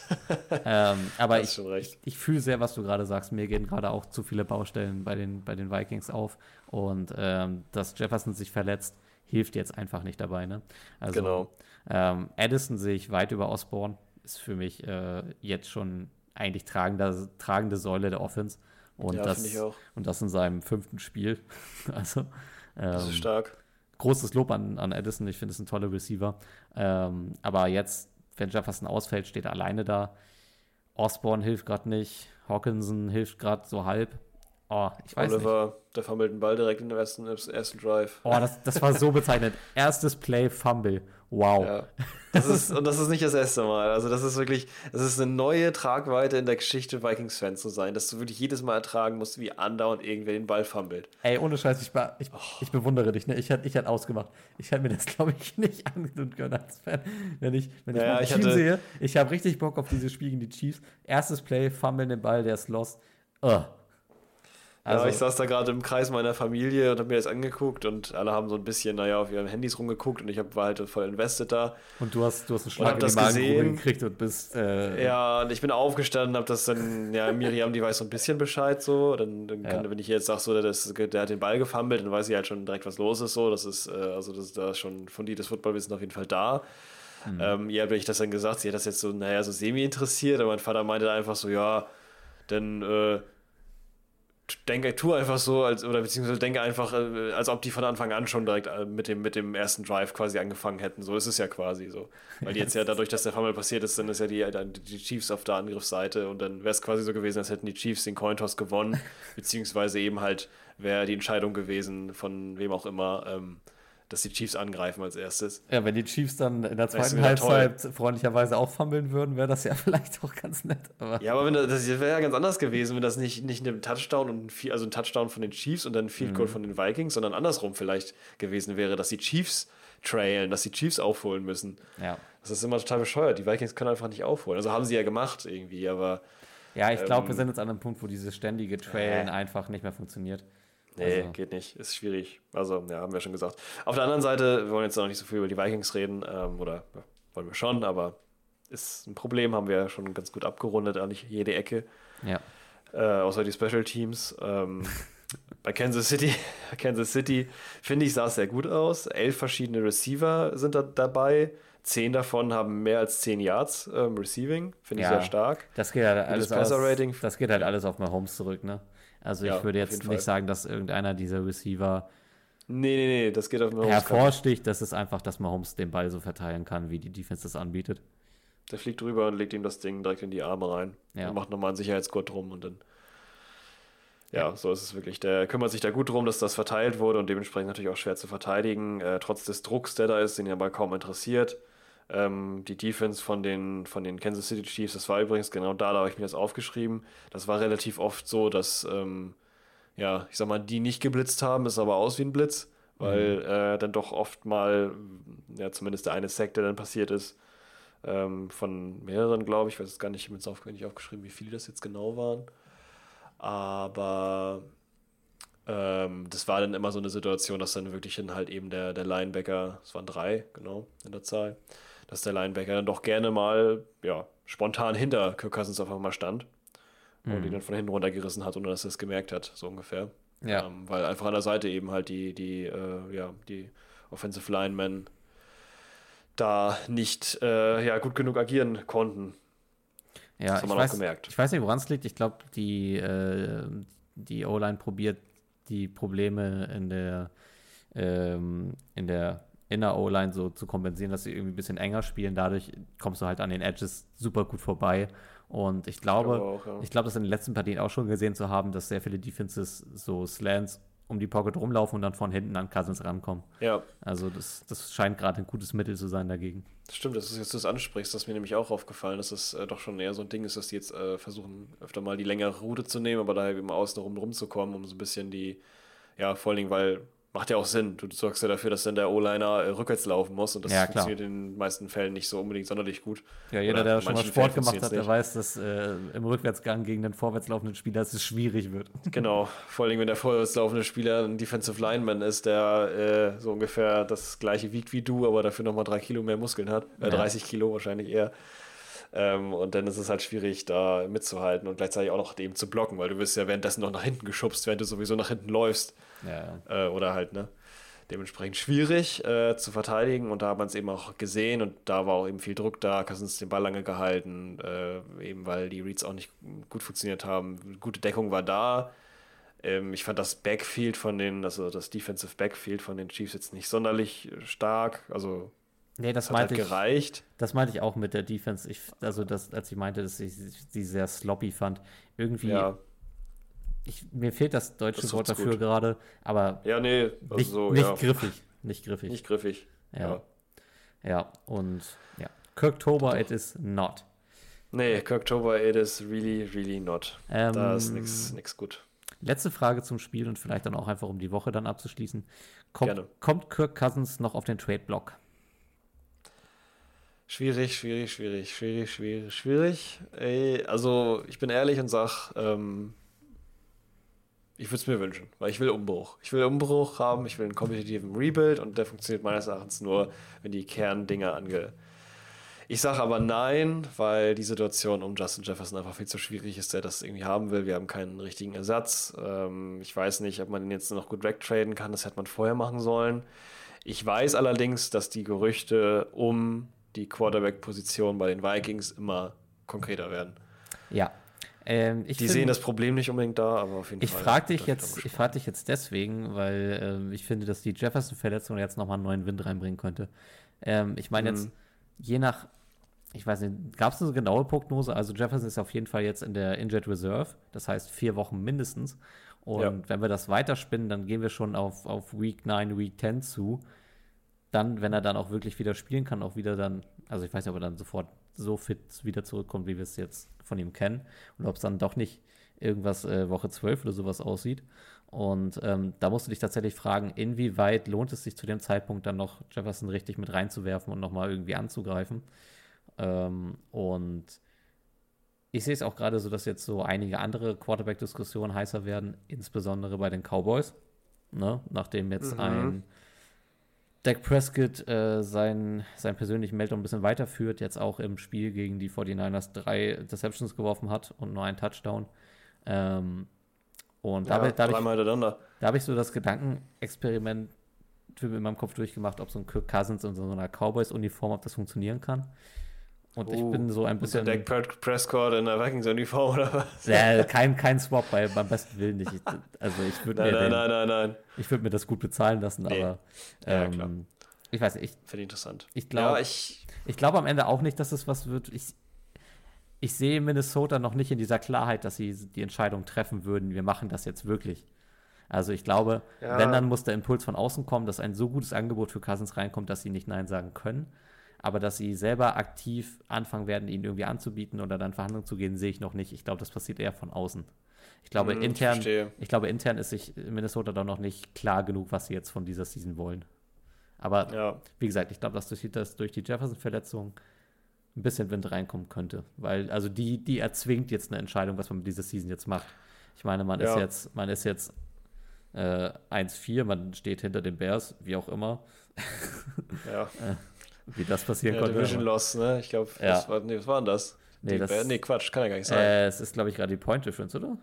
Liegt es daran? Ähm, das kann, ja. Ja, ja, ja, ich, ja, ja, ja, ja, ist die, oh Gott, ja, ja, es ist die Point Reference. Ja, oh Gott. ja. ja. Ja. gut, die haben halt 40 Punkte Ding jetzt abgerissen, ne? Also, Ja, klar. ähm, ich meine, auch nicht schlecht. Trotzdem komisch. Die Division ist immer noch äh, vergleichsweise eng. Detroit wird da vorne weglaufen. Ist mit Abstand das beste Team in der Ja. Division. Aber Green Bay und Bears, also die sind beide noch, also das sind beides Teams, die wirklich leicht zu schlagen sein sollten. Ich glaube auch in den Divisional Games. Müssen wir mal gucken, aber ähm, ich sehe Minnesota immer noch mit Playoff-Chancen. Der 12-5-Traum wird vielleicht ein bisschen enger. Ich wollte gerade sagen, Aber- also 12-5, da gehe ich immer noch von aus. Also, einen können die ja noch verlieren, da ist ja noch Luft nach oben. Also, Ja, aber man, man wird Ja, aber das sich, jetzt man wird sich den da entscheiden. Dingern, ich, ich sehe es so wie du. Also ich glaube, ähm, ich weiß gar nicht, ob Justin Jefferson da jetzt so der Faktor ist. Ich denke mal aber auch, dass da die Talks ein bisschen serious, also ein bisschen se- seriouser ist immer schwierig, wenn man das auf Englisch reden will und dann merkt man, man muss es steigern und dann äh, ist es serious. schwierig. More serious, ja. More serious hätte man schon direkt vorher anfangen müssen, das äh, zu nutzen.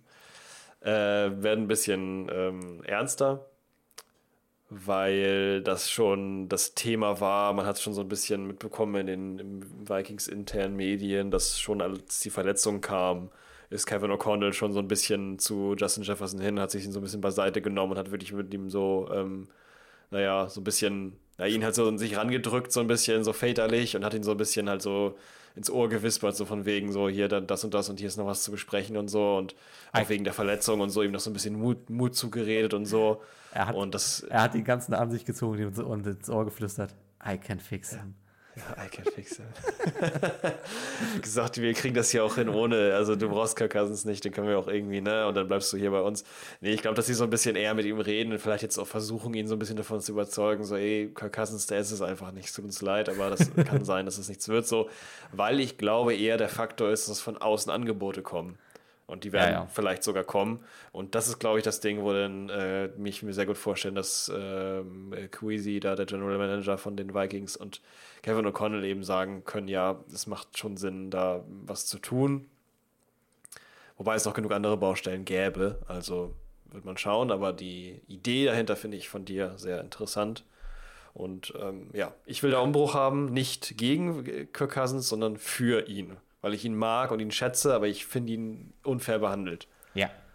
So, So. Punkt. Um. Was gucken wir nächste Woche, Jared?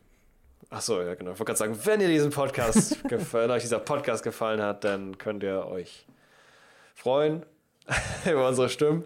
Aber wir wollen natürlich auch noch gucken, was geht nächste Woche. Ja. Kurzes Äh, Preview. lass mich mal kurz- Wir sind jetzt schon lange dabei, wir machen es ein bisschen kürzer. Aber ähm, Genau. ich Dann schlage als erstes vor, natürlich das äh, eigentlich so ein kleines Highlight-Spiel hier in Seattle gegen Cincinnati. Da habe ich Bock drauf. Seattle. Das, Seattle gegen Cincinnati. So, jetzt muss ich wieder aufschreiben. das kommt auf der Liste.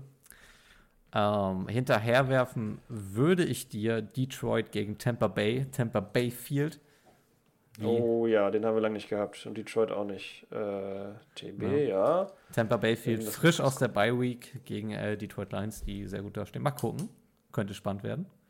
Ja. Ja. Ich habe jetzt gerade mal geguckt, ob ein Browns-Spiel ist, was interessant ist, aber nee, Ah, da es- nicht drüber reden wollen. Ist gegen die 49ers, vielleicht schieben wir Browns noch ein bisschen auf. Nee, ist aber generell, also prinzipiell auch jetzt äh, beim besten Willen, äh, das Matchup finde ich nicht wirklich sehr interessant. Ähm, Ja.